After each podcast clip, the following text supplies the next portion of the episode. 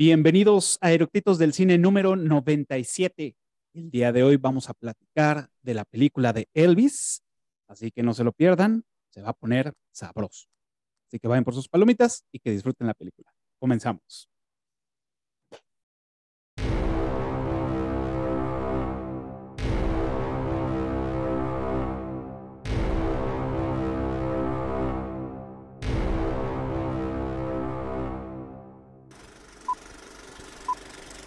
¿Ya está grabando?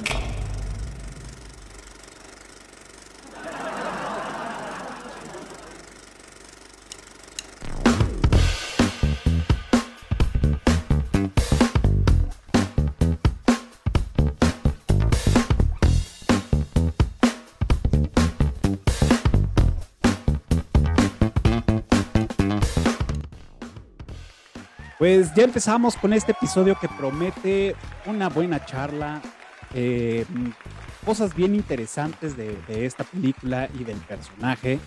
Em, como ven, ya están aquí a mi lado mis invitados de esta noche, que hoy tenemos un programa especial, porque estamos viendo crossover con el podcast de Refritorama, con, nuestro, con nuestro profe de cabecera, Tony y Alberto Rojas. Buenas noches, bienvenidos, gracias por, por venir. Este, pues bueno, más bien, este, para los que no nos conocen, pues platíquenos quiénes son ustedes, este, y pues básicamente ustedes preséntense, porque seguramente todavía estamos llegando a nuevos eh, adminículos y nuevas cuentas que, están diciendo, wow, qué contenido, ¿no? ¿Quiénes son estas personas? Es todo. Es todo. Mm, bueno, eh, empiezo yo. Eh, mi nombre es Alberto Rojas. Eh, yo me he dedicado a escribir en revistas por 26 años de los temas que más me apasionan, afortunadamente. Eh, justo hablaba hace un rato con Cafanot, que empecé haciendo eh, música, luego deportes, un poquito de salud, y ya los últimos años se los he dedicado al cine, ¿no? ya, ya por mi cuenta he tenido la fortuna de entrevistar a, a varios de los grandes que ya les contaré, nada más así, por ponerles ahí un, eh, un ejemplo, pues ahí está Tarantino en mi lista, ¿no? Eh, pero ese soy yo, ¿no? Eh, actualmente escribo para Life and Style, para las cosas de Team, para Tú, para Vanidades, para, para varias otras revistas, ¿no? ese soy yo. Ahora es el turno de, del profesor Toño García. Mm. Hombre, muchas gracias, mi querido Alberto. Bueno, tú y yo somos amigos de hace, desde hace más de 20 años. Este, trabajamos juntos para una, una revista que la gente que tiene un poquito más de 40 años, seguramente estamos trabajando, Beto y yo, hace algunos ayeres. Y después, eh, pues, independientemente de eh, mi, carrera o mi, o mi, formación académica, yo me he dedicado ya también desde hace un buen rato, un poquito más de 20 años, a dar cursos sobre cine, eh, cultura pop, cómics, televisión, sobre todo en lo que está relacionado a la literatura y al cine de género, horror, fantasía, ciencia ficción, etcétera, ¿no? Actualmente ya tengo un, par de años con un, un, proyecto que llamamos Desde la Cripta, donde damos cursos de, diferentes temas de los que hemos hablado eh, online. También eh, damos eh, clases especiales, algunas, algunas conferencias como digamos seasonals, dependiendo de la época del año, hablamos de, diferentes temas relacionados con, con eh, la literatura y el cine de género, y también justamente producto de una, una reflexión que teníamos un día, el buen Beto y yo, en unos desayunos que tenemos como de señora Nice de Polanco, que no somos ni Nice ni señoras, ninguno de los dos. Con unas mimosas. exacto. Y ni siquiera son en Polanco, además. Y ni siquiera son en Polanco. y unos benedictos a la mesa. Exacto. Este, un día estamos hablando de que, eh, pues, cosas que para nosotros son como, como de la cultura general en cuanto al cine, a la música, a la televisión. De repente veíamos que hay joyas que se están perdiendo, que no se conocen, que, en fin, ¿no? Que es un poco también el trabajo que haces tú aquí, Cafa. Eh, y se nos ocurrió hacer el podcast. Entonces, eh, se nos atravesó la pandemia justamente este, con, con, la idea del podcast y no fue sino hasta terminando el asunto de la pandemia en que por fin pudimos lanzar nuestro podcast Refritorama, que habla de todos estos temas que a Beto y a mí nos, nos encantan. Y pues ahorita ya tenemos 10 episodios del, del podcast. Esperamos llegar a los casi 100 como vas tú, mi querido Caja, pero pues ahí, ahí le trabajaremos, ¿no? Entonces, ese es, exacto, exacto. Ese es pues eh, un poco el, el background mío también, ¿no? Perfecto, pues bienvenidos, digo, y ahora, ahora ya saben por qué les digo que este programa va a ser, bueno, este episodio va a ser, este, pues bueno, va a estar cargado de información porque pues ambos estuvieron también metidos en el, en, la onda esta de, la artisteada. Y pues aparte de que pues bueno, son comunicólogos de este tema de, los podcasts, de, de televisión, de series, de cine, entonces pues bueno, creo que, creo que se ve que tienen mucho por, por, por, por compartir esta, esta noche con todos nosotros.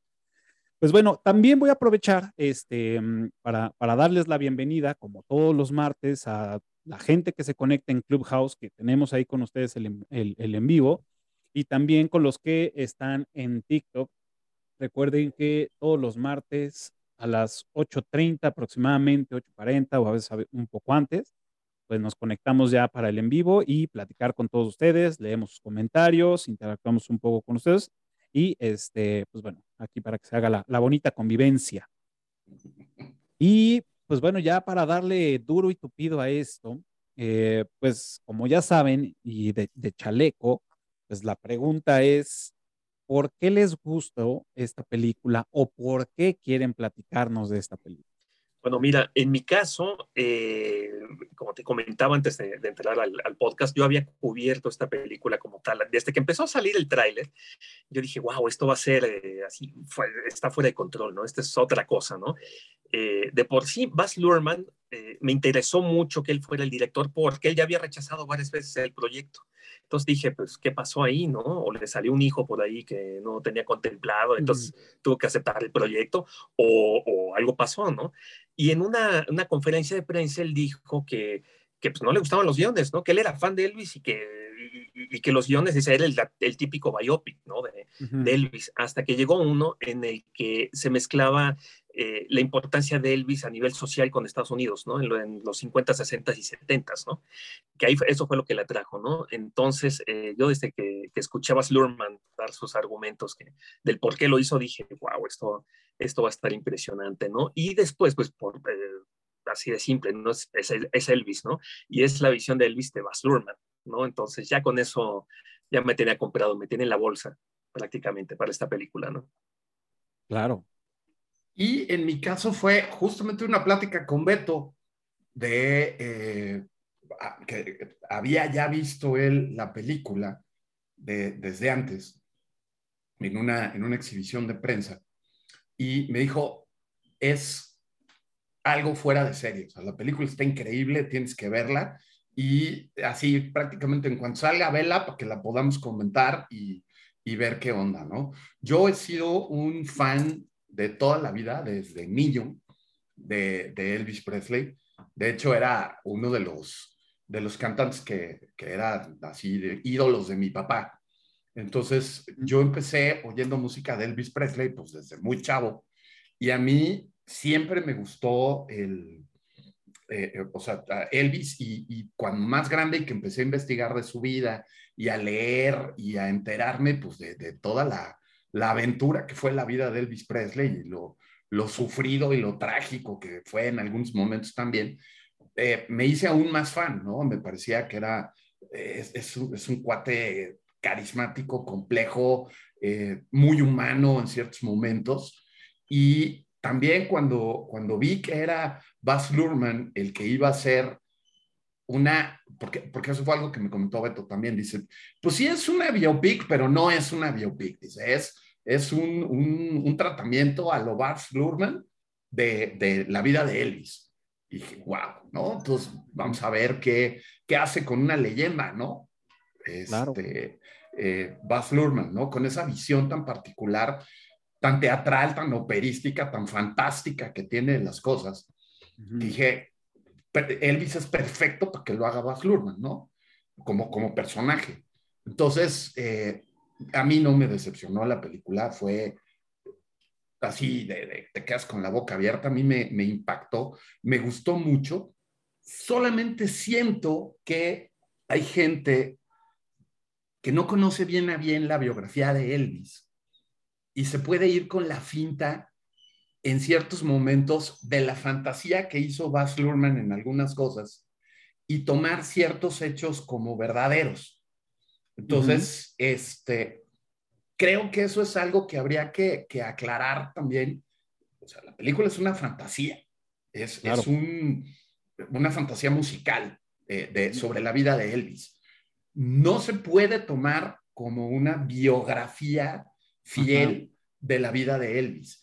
Ahora, como fan, que te digo que, que sí, soy muy, muy fan de Elvis y de, y de, su vida, pues sí había cosas que hacía, esto va en otro lado, esto fue un poco diferente, pero la disfruté tremendamente, porque también la manera en la que hace, hace unos guiños maravillosos, hace unos blends de realidad con fantasía increíbles también. Y para mí la película es redonda, ¿no? Es, es, este, es, es perfecta eh, en cuanto a lo que él pretende de hacer con el, con el personaje de Elvis, ¿no? Entonces, eh, a mí me encantó la película también. Fíjate que yo, o sea, yo no soy, me gusta la música de Elvis Presley, o sea, sí me gusta, no me considero un fan porque nunca, sí, le, he estado tan intenso con, con, su música, me gusta escucharla, incluso hay un par de canciones que digo, me, me rayan muy cabrón, sí. pero nunca fui como eh, demasiado a, fin de, de, ¿por qué? No lo sé, ¿no? Pero seguramente porque pues tampoco fue mi, mi, mi este, yo ya llegué al, al, al, pop acá en México, ¿no? Yo ya soy de, de, de para acá y, de, Italia. De, de, la revista de la revista Eres para acá. Eso es todo. Muy bien, muy bien. Este, entonces también yo creo, y más bien pues por mi, por mi hermano el más grande, por mi papá, que, que, bueno, este, escuchaba que pues, eran, pues igual tampoco eran fans, pero sí, sí, sí les gustaba. Y fue lo, fue lo único que, eh, que, o sea, que yo, que yo sabía es que pues, el güey cantaba cabrón, que era un güey rostro y, y, hasta ahí, ¿no? Y la famosísima esta, este, palabras, este, eh, tras, tras puerta que había dicho que prefería, este, eh, casarse con, con, tres negras que, que besar a una mexicana. Entonces, uno crece con esas historias, ¿no? Entonces, dices, bueno, o sea, ah, o sea, sí me gusta su música, lo que dijo no está chido, órale, ¿no? Y, y, hasta apenas cuando veo que sale, dije, bueno, qué, qué bueno que, que, lo están haciendo. Yo creo que hacía falta para la gente que no conocemos a Elvis que hagan eso. Entonces yo vi el tráiler y sí se me, se me enchinaba la, la, la, piel, decía, wow, o sea, neta, esto promete hacer algo muy cabrón. Y rescatando lo que dice Tony, o lo que decía Tony al principio, es que sí, sí nos fuimos con la, muchos como yo, que tampoco conocemos, que o como conocemos muy breve sobre, sobre Elvis, sí nos fuimos con la finta de que iba a ser una biopic, ¿no? Es decir, claro, va a ser la biopic. Entonces, si no, si, si no sabemos qué pedo con este güey, pues nos podemos ir con esa finta. Y creo que también, eh, a lo mejor voy a emplear mal el, el, el, término, pero creo que esta película es como vista del director no como, no como una biopic, como de quiero compartir lo que para mí es Elvis, ¿no? A lo mejor y también para, o sea, porque también él es, él, él es, él, él, aparte de ser el director y que, bueno, voy a meter aquí, él dirigió eh, Mulan Rouge, Australia, el Gran Bansky, Bansby, y también las escribió, ¿no? Entonces, él como, como guionista, junto con otras personas, pues bueno, le, le fueron moldeando a cómo ellos ven Elvis Presley. Y no sé si yo me estoy metiendo en un pedo, pero creo que esa visión que él tiene, yo la comparto. Hasta hace unos días, que dije, a huevo, pues es lo que yo conozco de Elvis Presley. O sea, es lo único, ¿no? Es más, tuvo un plus que yo no sabía de, de, su, de su manager, bueno, ni siquiera su manager, el, el coronel Tom Parker. Ajá, sí, sí. Que decía, a él tampoco conocía esa, esa supuesta triste historia de, de Elvis, ¿no? Que decía, wow, o sea, y lo, lo conocí. Ahora, para que estuve leyendo para este episodio, este, y también que, que Ale me, me, me, este, me dio su, su opinión sobre, eh, sobre Elvis, dije, ok, ¿no? Y, y, y empecé a, a, investigar un poco más sobre fuera y fue cuando me di cuenta, efectivamente, esta película está hecho con ojos de una persona que le gusta Elvis Presley.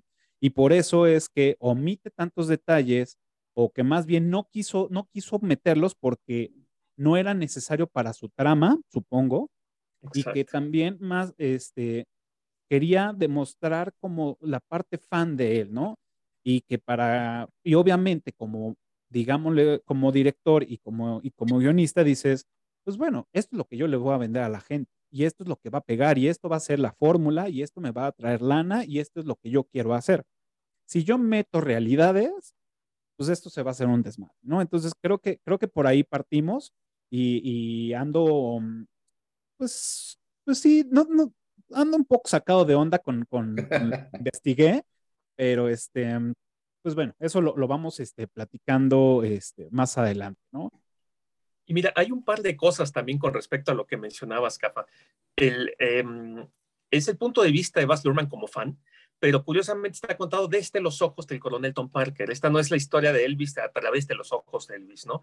Eh, uh -huh. Es por eso que no se mete tanto a lo mejor en, en, la relación tortuosa que tenía con su mamá. Bueno, no tortuosa, en esa relación así casi enfermiza que tenía, ¿no? Sí, codependiente. Exacto, y aparte se han hecho muchas eh, biopics de, de, Elvis ya, ¿no? Entonces, ¿qué le ibas a ofrecer diferente a la gente, a lo que ya sabe, ¿no? Si tú te fijas en todas las que se han hecho, todas son muy parecidas precisamente porque es la biografía tal cual, ¿no? Casi, casi uh -huh. la biografía de escuela, ¿no? Y aquí lo que, que hizo... Que más o menos yo también creo que eso es la biografía por los uh -huh. ojos de Priscilla Presley, ¿no? En su ah, en mayoría, ¿no? Sí. ¿no? Exacto, y ahí viene la película ya de, de, Elvis Presley vista a través de los ojos de Priscila, que se va a empezar a filmar en Toronto el mes que entra, curiosamente. Ajá. Y aquí te, te, digo que esa forma de haberlo resuelto de parte de él, de, lo voy a contar desde los ojos del coronel Parker, ¿no? Por eso su infancia está vista así como, así de refilón, de que a lo mejor él escuchó el coronel Parker, ¿no? Eh, eh, cómo fue, pero quién sabe si fue cierto o no fue cierto, o que él no estaba todo el tiempo con su mamá, o no veía esa relación que tenían, todo ese tipo de cosas es precisamente lo que hace diferente esta película, ¿no? El punto de vista desde donde se cuenta. Claro, Ahora, y creo, y creo que se toma mucho, mucho permiso el, el director. Eh, con, yo creo que también es un, es un salvavidas del director. Es decir, una, no hago una biopic este, fiel. Estricta. Uh -huh. ajá, estricta. Lo hago con mi versión de cómo yo veo las cosas como fan. Uh -huh. Y lo hago a través de los ojos del, del, que supuestamente es el malo de la película. Entonces uh -huh. yo ya me evito varios, varios temas, ¿no? Porque cosas, como bien lo dice Alberto, es cosas que a lo mejor él pues las vio, pero dijo, güey, no es mi pedo. O sea, yo me hago de, sí. de la vista gorda y de, y de, y de oídos sordos, ¿no? Perdón, Ahora, creo, creo, creo, que también algo importante es eh, lo polémico que es la figura del coronel Parker, ¿no? Porque, Exacto. por un lado, es innegable que Elvis le debe su éxito al, al coronel Parker en muy buena medida. Pero por el otro, sí se pasó de lanza, ¿no? O sea, te, tenía una relación casi, casi de esclavitud con, con, uh -huh. con Elvis, ¿no? O de K-pop, más o menos. Y, y, todo manejado desde el chantaje emocional. Uh -huh. Lo mismo que hacía su mamá con Elvis, ¿no? Finalmente. Entonces, eh, cuando le dice, bueno, pues sí, te vas a ir, pero pues me debes tanto, ¿no? Y como el que es el business manager es tu papá, pues ese es el güey que se va a ir a la cárcel, ¿no? Claro. Cuando uno de los grandes traumas de Elvis fue de niño, cuando su papá estuvo en la cárcel. Uh -huh. Entonces, este, eh, Parker sabía perfectamente cómo, cómo manipular y qué botones apretarle a Elvis para, para tenerlo eh, en, en el puño, ¿no? Claro. Ahora, como que el morbo de todo el mundo de, de, ver, pues, qué onda con, con el coronel, ¿no? Y por otro lado, yo le veo cierta similitud a, a, a, esta película de Elvis con la de Bohemian Rhapsody, porque Bohemian Rhapsody se convierte en, así lo veo yo, una carta de amor de Queen, del, resto de los integrantes de Queen, a Freddie Mercury. Eh, que, mucha gente se quedó esperando las grandes orgías y las fiestas desenfrenadas en las que estaba metido Freddie Mercury, esa parte más sórdida, más oscura, que la vemos de rapidito dentro de la película y que además también en algún momento cuando lo comentaron fue, ¿y para qué queremos ver eso si eso ya todo el mundo lo sabe?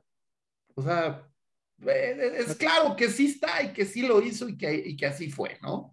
Ahora, igual, Bohemian Rhapsody juega con la emoción del espectador, con ciertas cosas que no pasaron, moviendo un poco los tiempos en cuanto a que va a ser mucho más dramático el, el concierto de Live Aid al final, eh, en fin, ¿no? Entonces, creo que Elvis juega también en esa línea, de que es como una carta de amor, en este caso, de el propio Lurman, y además eh, con, el, con el espaldarazo, con el endorsement de parte de la familia de Elvis, tanto de Lisa Marie como de, como de Priscila.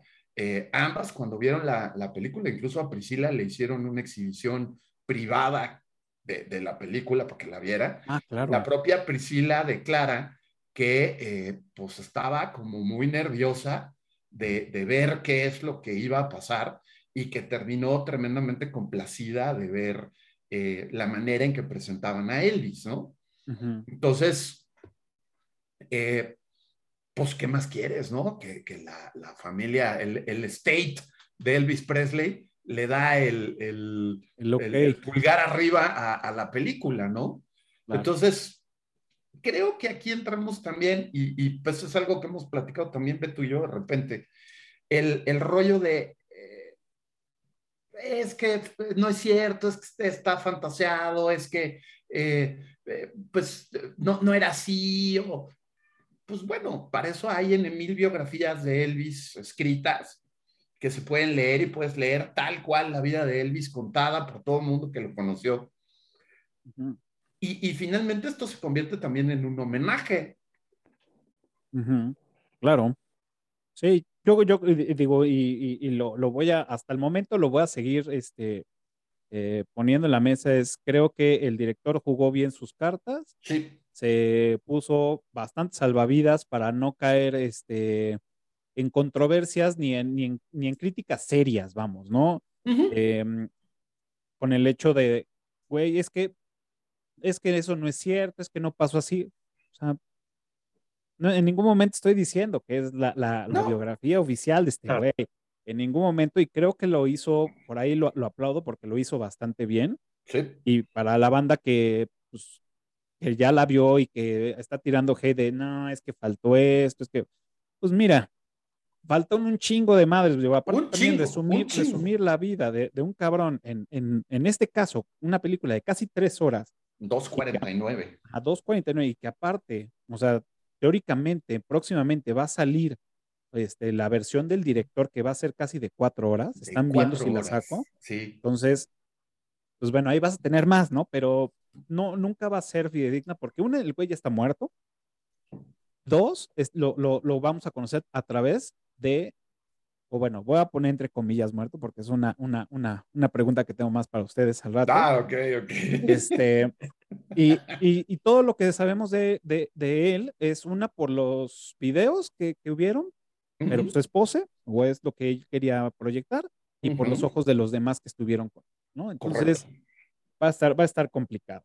Eh, como datos así rápido, pues bueno, aquí en México acaba de estrenarse, fue este, eh, eh, bueno, el estreno general fue el 24 de junio del 2022, o sea, tiene pocos meses, la casa productora es Warner, eh, y pues bueno, fue un presupuesto de 85 millones de dólares y hasta el momento van recaudados a, a, a grueso mundial de 285 millones.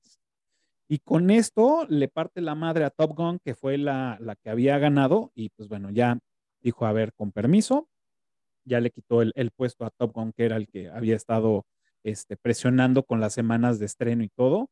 pues bueno, lo, lo, lo, hizo y con este corto, digamos, corto periodo que pues bueno, tenía la, la, promesa que iban a salir 45 días después en la plataforma de, de, de HBO Max, pero con esto que están haciendo de, de, mm, de Enterprise y de otras, este, como unificación de empresas y que ya va a desaparecer supuestamente HBO y ahora se va a llamar de diferente y, y están haciendo un desmadre, pues bueno, lo, lo patearon más, ¿no? Lo patearon creo que un mes más y ya, por eso es que también estuvo mucho tiempo en la, en la, en la cartelera y hubo más tiempo de recaudación. Eso, eso fue también lo, lo, lo interesante.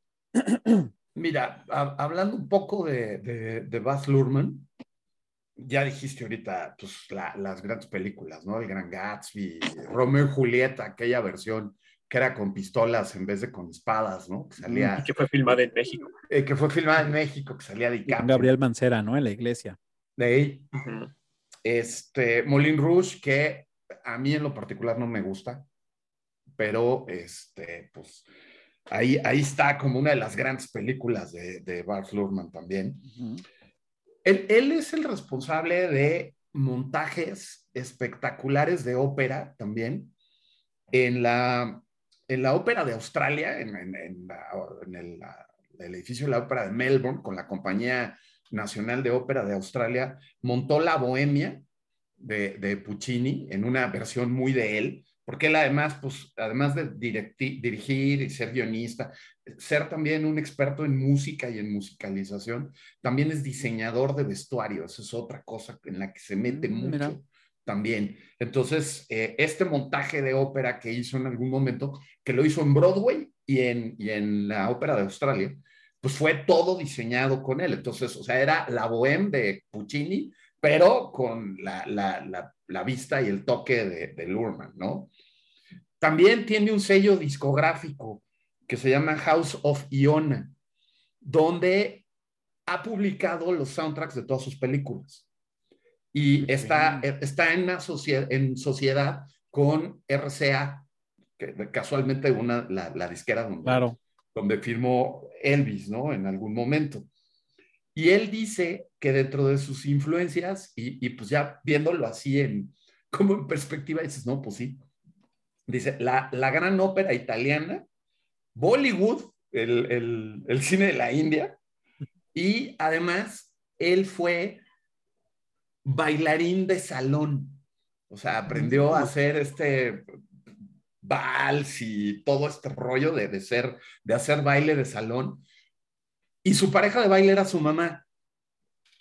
Entonces, este, pues tiene esa, esa, toda esa influencia que pues, se nota en, en las películas.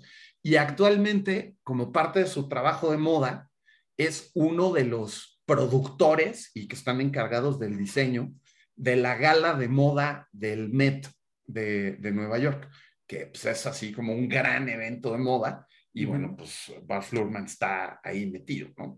Tiene, tiene bastante, no sabía esa parte, ¿eh? O sea, lo único que, que, vi es que ya tenía pues bastante tiempo de no hacer nada. O sea, eh, creo que su, o sea, en películas poco, yo creo que hasta la última que hizo fue hace siete años y antes estaba ahí la, una serie que estaba haciendo, este, que no recuerdo cómo se llama, pero bueno, ahí estuvo y, y, ya de ahí ya creo que casi no, no, no, ha tenido tanta demanda y tiene dos, este, en, en una ya anunciada y otra en postproducción, uh -huh. en producción, entonces uh -huh. ya, ya, ya anda también como más activo. Yo creo que también esta película pues lo va, lo va a, pues a, a catapultar, ¿no? Digo, bueno, no a catapultar, sino más bien va, va este, a ser requerido más por más, este, más compañía. Ajá. Perdón, no te escuché, Alberto. Lo va a recat recatapultar, por decirlo así, porque claro. si él, él, él, tuvo su momento eh, altísimo, ¿no? Ya hace unas, unas décadas, y sí, como dices, ¿no? Estaba siete años ahí apagado. Yo creo después de lo que contó Tony, que, que andaba de chambelán de 15 años por ahí, ¿no? de, y, de, su pasión total. Y ahora sí, pues, otra vez ya va Baz Luhrmann a, a, a, dirigirlo. Ahora sí que va a escoger los proyectos que quieran, ¿no? Que eso va a ser bien interesante. Sí, pero lo, yo, yo, yo, siento que ahí va a estar la cosa. O sea, no creo que Baz Luhrmann sea un director prolífico. O sea, más bien vamos a tener pocas películas de él, yo creo, o sea, es, es mi opinión, pero van a ser memorables, ¿no? Y, y, pues sí, tenía nueve años desde el Gran Gatsby, que no hacía absolutamente nada de cine. Sí, andaba metido en otros rollos, ¿no? Pero yo creo que es un cuate que, que sí va a escoger lo que quiere hacer y, y no creo que vaya a ser un, un director muy prolífico. Es, es, una, es una opinión personal, ¿no? Claro, tiene este carácter de autor también él, ¿no? O sea, eh, él escoge sus películas, él hace sus guiones, él, digo, con todo y que le tiene que, que, que rendir cuentas a, productores, pues él lleva la, la, vara alta ahí, ¿no? Entonces, pues sí, sí, sí, como buen director, eh, como, buen, como buen autor, pues no son muy prolíficos, ¿no? Ahora sí que cuando sienten que hay un proyecto que vale la pena dirigir, se avientan, ¿no? Sí, claro, ¿no? Y, y, lo vemos con otros directores que traen así 40 películas, este, güey, o sea, y, que son buenos, ¿no? Y bueno, y tienen ahí algunas excepciones, pero, pero bueno, lo, lo, lo vamos viendo. Eh, algo, algo que me, que me llamó, que me gustó mucho al principio de la película, este, fue esta frase, eh, a ojos, como bien lo, lo, lo, dices tú, Alberto, es la, la frase que, que dice el, el, el coronel Tom Parker, dice, que realmente lo que nos dice, yo no maté a Elvis. Lo que realmente mató a Elvis fue el amor por sus fans. Ahí dije, sí. no mames. O sea, primero fue así de, no mames, ¿no? Al terminar la película, la vuelve a decir. O ya casi al final de la película, y dije, ok, ahora sí te la compro. Ahora sí te compro la frase porque ya vi todo lo, o sea, todo lo que nos quisiste enseñar como director y dije, me gustó, se me hizo demasiado romántico, se me hizo, dije, por ok, me, me, gustó, o sea, me gustó esa, esa parte. Y, y, como, y como lo decías, es este personaje que, que bueno, en, en, es interpretado por Tom Hanks, creo, eh, entró como en mucha, eh, he escuchado varios, este, algunos podcasts, he, escuchado, he visto algunos podcasts sobre eh, la, y mucha banda lo que le está tirando es que se les hizo un poco flojo el, el personaje de Tom Hanks. En una, entre, entre la, la vestimenta, el maquillaje, que, que, al parecer le echaron más ganas al de, al de este chavo de um, Austin Butler que, que, al de Tom Hanks. Entonces se llega a ver como muy soso, como muy cómico en algún momento, ¿no? El, el, la caracterización, no el personaje como tal, sino la caracterización. Entonces, creo que sí, o no sé por no sé si es que ya tenemos en un concepto a Tom Hanks de una persona sin maquillaje extra, o sea, como es, tal cual, sin, sin, sin, este, sin prostéticos, sin nada. A lo mejor también por eso lo estamos viendo así. Entonces, quería preguntarles a ustedes, es una, ¿cómo vieron la actuación de Tom Hanks? ¿Cómo vieron el o sea, su desempeño? Y si realmente eh, le compraron el, el tema de, de, pues bueno, la caracterización del personaje. Bueno, fíjate, yo sí, ¿eh? Yo era una de las cosas que me, que me causaba morbo, ¿no? Ver a Tom. Hanks, porque se vendió cuando se empezó a vender la película, una de las cosas que se vendía era que Tom Hanks dejaba de ser el bueno para ahora ser el malo, ¿no? Ajá. Que después de tantos años que eh, de, de, de, ser el bueno, por fin daba ese giro, ¿no? Entonces yo quería ver, a ver qué tal, ¿no? Y desde que lo vi, bueno, la primera vez que lo vi, me sacó de onda, ¿no? Así como que dije, ¿qué pasó, no? O sea, o sea obviamente sí es Tom Hanks, pero, pero sí me dio la impresión como que algo les había faltado, pero conforme va avanzando la película, híjole, te hace menos ruido, menos ruido, menos ruido, ¿no? Yo uh -huh. he visto la película tres veces, las tres en cine, uh -huh. y, y, le he buscado, le he buscado, porque también ha habido esos comentarios, ¿no? A ver en dónde se ve esa falla, ¿no? Y, to, y no se la encuentro yo yo en lo personal, a mí me convenció mucho la, la, actuación de Tom Hanks y la caracterización me gustó mucho también, ¿no? Eh, oía que críticos estadounidenses y, y, ingleses, canadienses, le criticaban mucho el acento, ¿no? Que ese no era el acento de la región y todo, pero tomando en cuenta que no era un tipo que nació en la región, que más bien tuvo que imitar eso, pues me parece que está, está bien hecho, está bien logrado, ¿no? A mí sí me, sí me convenció lo que hizo Tom Hanks en esta película. Claro. A mí me, lo que me pasó es que eh, de, de, por sí a mí Tom Hanks no me cae bien, ¿no? Entonces, es, sí, no. Este, llegó un momento en que lo veías hasta en la sopa, ¿no? Entonces, y, y, y siempre sí. el que ganaba, ¿no? Entonces, eh, vaya, me, me, acabó por caerme mal. Sin embargo, es de admitirse que es un buen actor. Entonces, eh, a mí también me llamaba la atención el hecho de que fuera a ser el, malo, malo de Malolandia. Entonces, eh, a mí una de las cosas que al principio me hizo un poco de ruido eh, con la caracterización es que no se parece al Tom Parker original. O sea, sí le da un aire, pero hay caracterizaciones mucho mejor hechas en, en, otros lados. Sí, como que no se esmeraron en hacerlo, a lo mejor fue intencional. Bueno, mira, ahí hubo un rollo. Eso fue algo también que me, que me comentaste tú, Beto, que dijo que no iba a subir de peso. Sí, sí, sí. Eh, es que él tiene este problema también de la diabetes que le provocó precisamente estar subiendo y bajando de peso. Entonces creo que él por cuestión de salud no puede ya darse el lujo de, de, esos cambios tan radicales de, peso.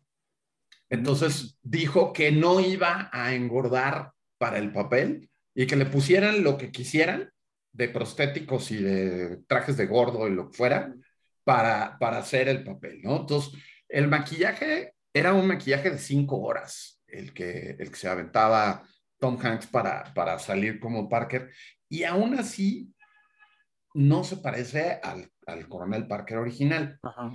Sin embargo, conforme va actuando y lo vas viendo cómo se comporta, llega un momento en que se te olvida quién era el, el Parker original físicamente y se la compras completa a este infeliz, ¿no? Además, acaba por caerte en Pandorga el cuate, ¿no? O sea, hay, hay unas escenas donde es absolutamente deleznable, ¿no? Cuando, eh, cuando Elvis eh, se, se, colapsa y cae al piso y que dice, a este me lo levantan a como de lugar porque tiene que salir a cantar. Y, que ahí, y que ahí ves un poco la contradicción del, lo mataron los fans, ¿no? Él quería estar con los fans, ¿no? Eso es cierto. Elvis amaba a sus fans. Y según las biografías, Parker nunca entendió ese amor de Elvis por sus fans. Porque para Parker los fans eran máquinas de producir dinero. De hecho, eso es algo que a mí me gustó mucho. Hay un, hay varios momentos en la película donde ves unos muñecos de nieve. Sí, claro. Que dice, que dice del snowman. Y que dice eh, que él es el showman y yo soy el snowman. Un snowman en el argot del lampa callejero bajo mundo es un estafador. Así se les decía a los, a los estafadores de feria, los que te vendían a la mujer lagarto y al, eh, que, eran puras estafas y puros, puros eh, embustes que vendía esta gente. Y eso es algo que todos los biógrafos que han hablado de Parker dicen, que nunca dejó atrás ese pasado changarrero de estafador. Entonces, de hecho, ese banner que se ve al principio de la película que dice Snowman League of America, eso fue un club real, cierto, que fundó Parker y que era un club de estafadores a los cuales solamente se podía ingresar en ese club por invitación del propio Parker.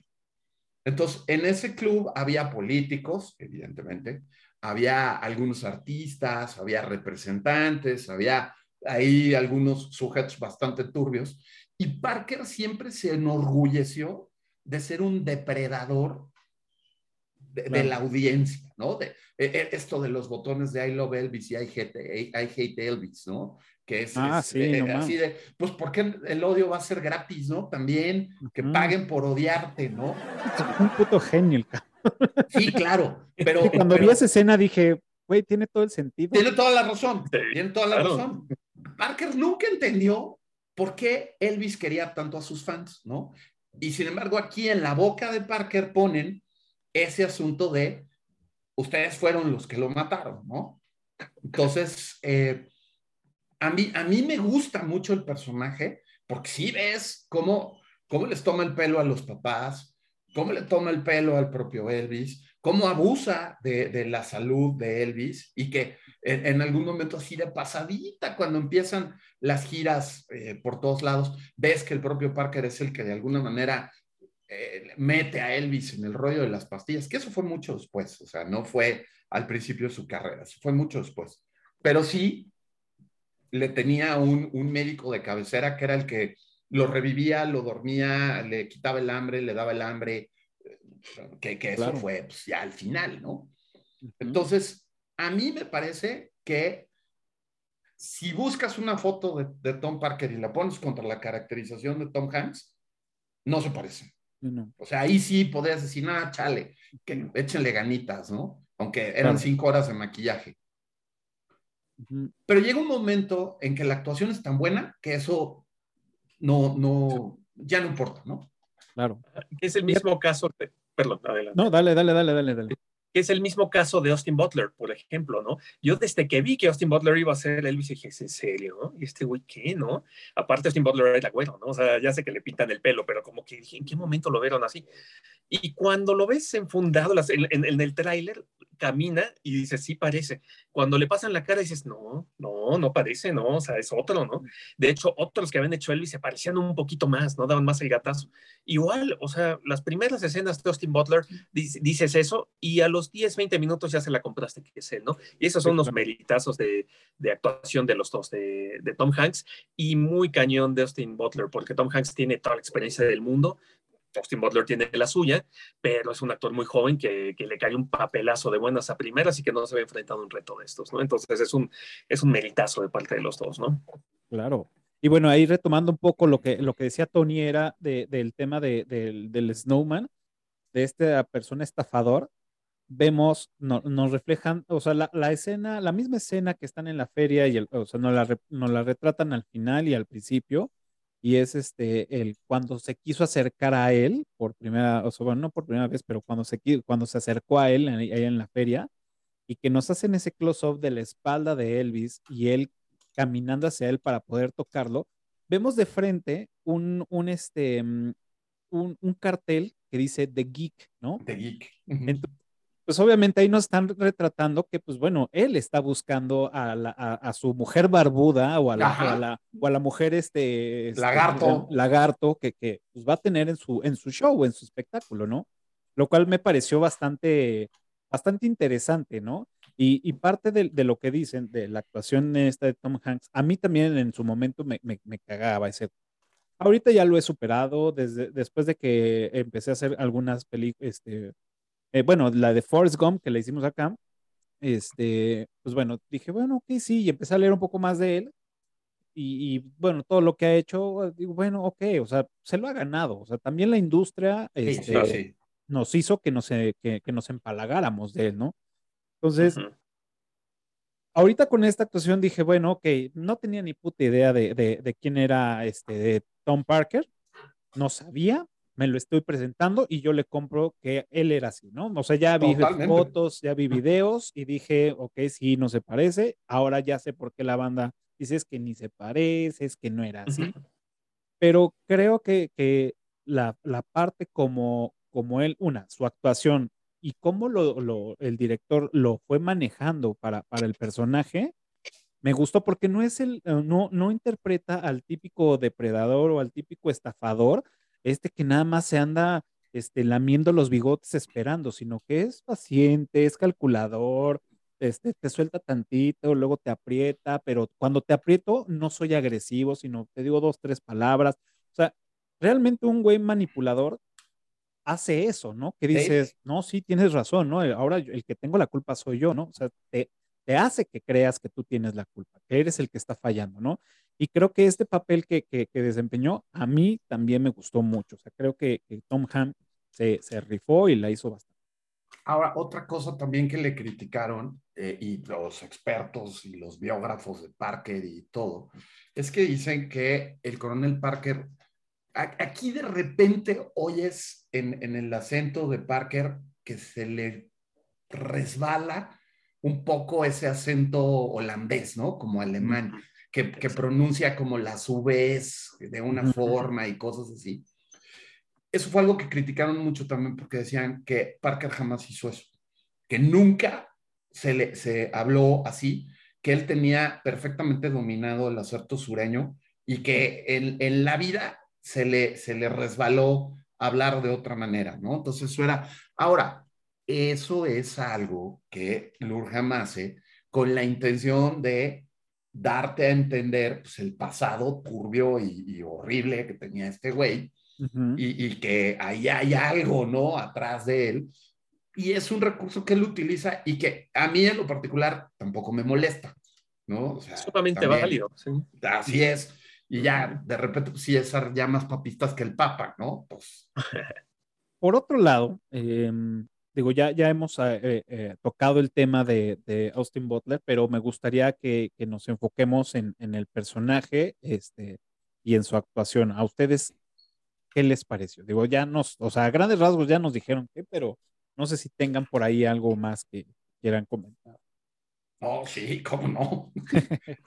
Échale, Beto.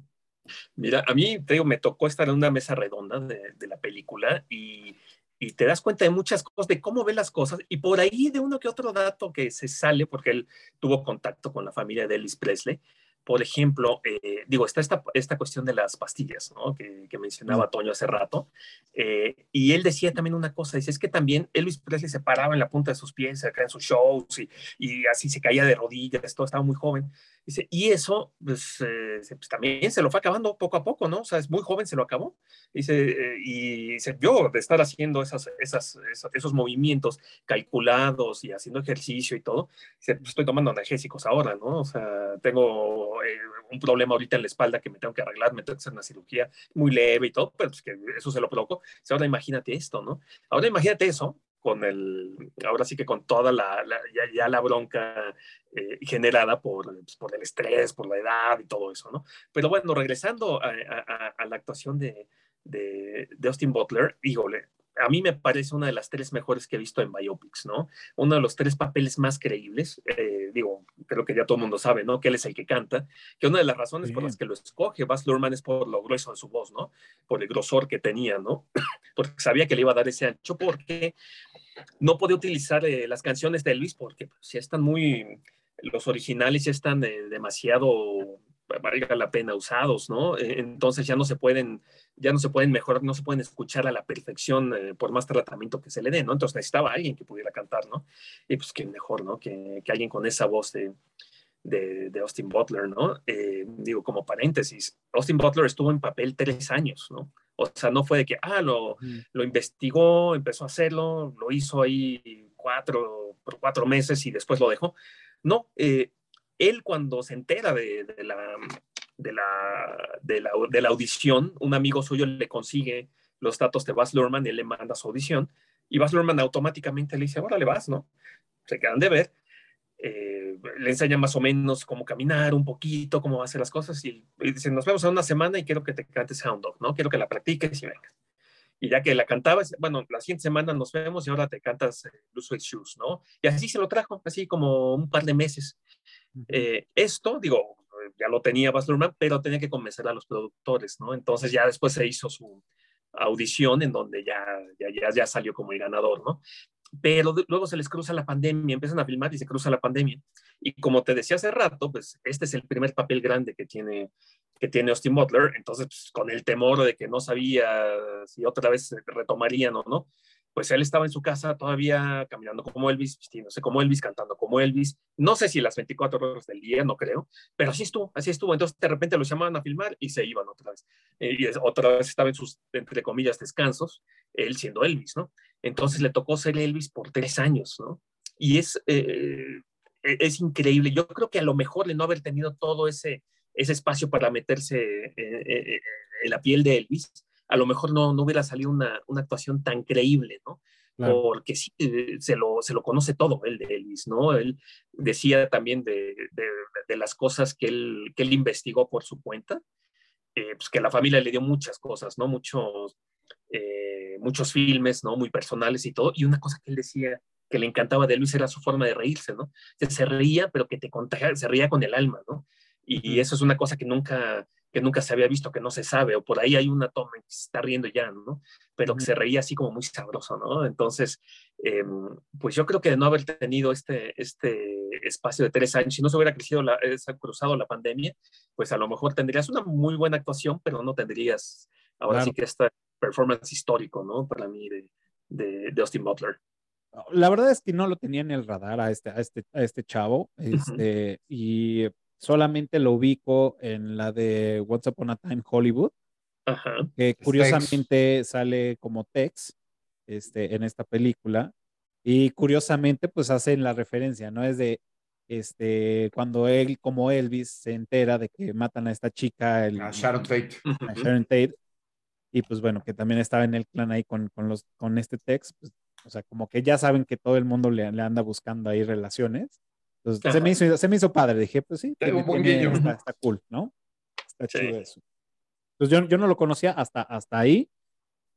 Y ya de ahí en fuera, ¿no? O sea, o realmente, eh, pues en, en, el corto, en el tráiler que, que, vi, dije, wow, este, este morro le, le, sí lo está haciendo bien, ¿no? O sea, sí, ya había visto un par de videos del y decía, pues sí, yo creo que, como bien lo dices, es la forma en actuar haces que, hace que, esos, esos detalles que hagan que no se parezca en, del rostro los cumpla, ¿no? Entonces ya te olvidas de eso y, ya hasta crees que, pues ya piensas que sí es Elvis, ¿no? Como, como dices, ¿no?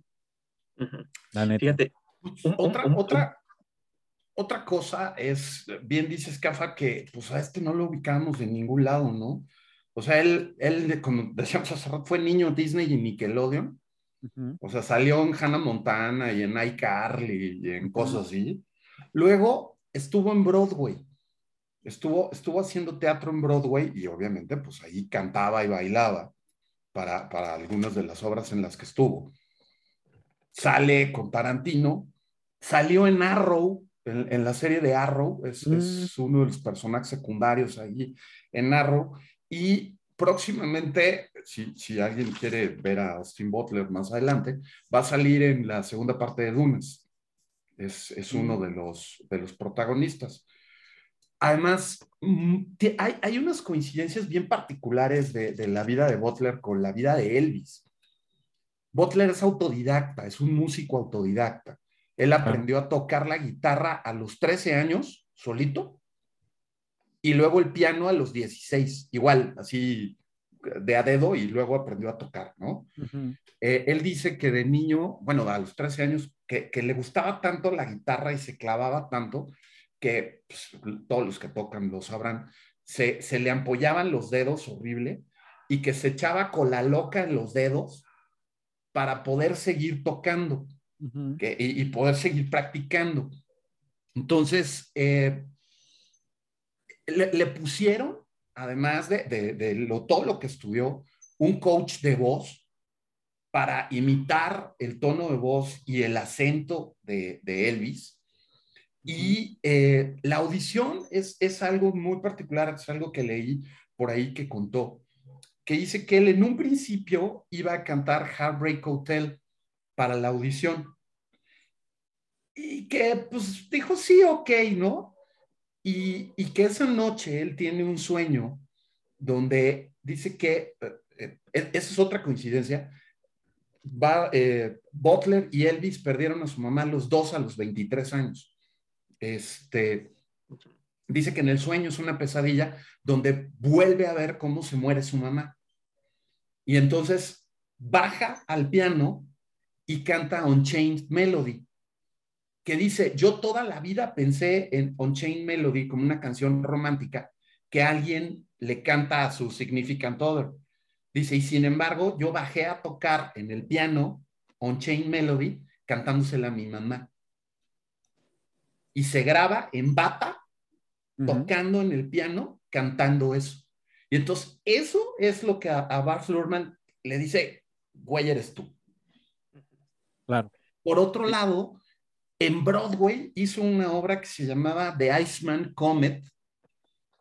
Eh, hay una de las muchas que se presentan en Broadway, donde hizo mancuerna con Denzel Washington en la obra.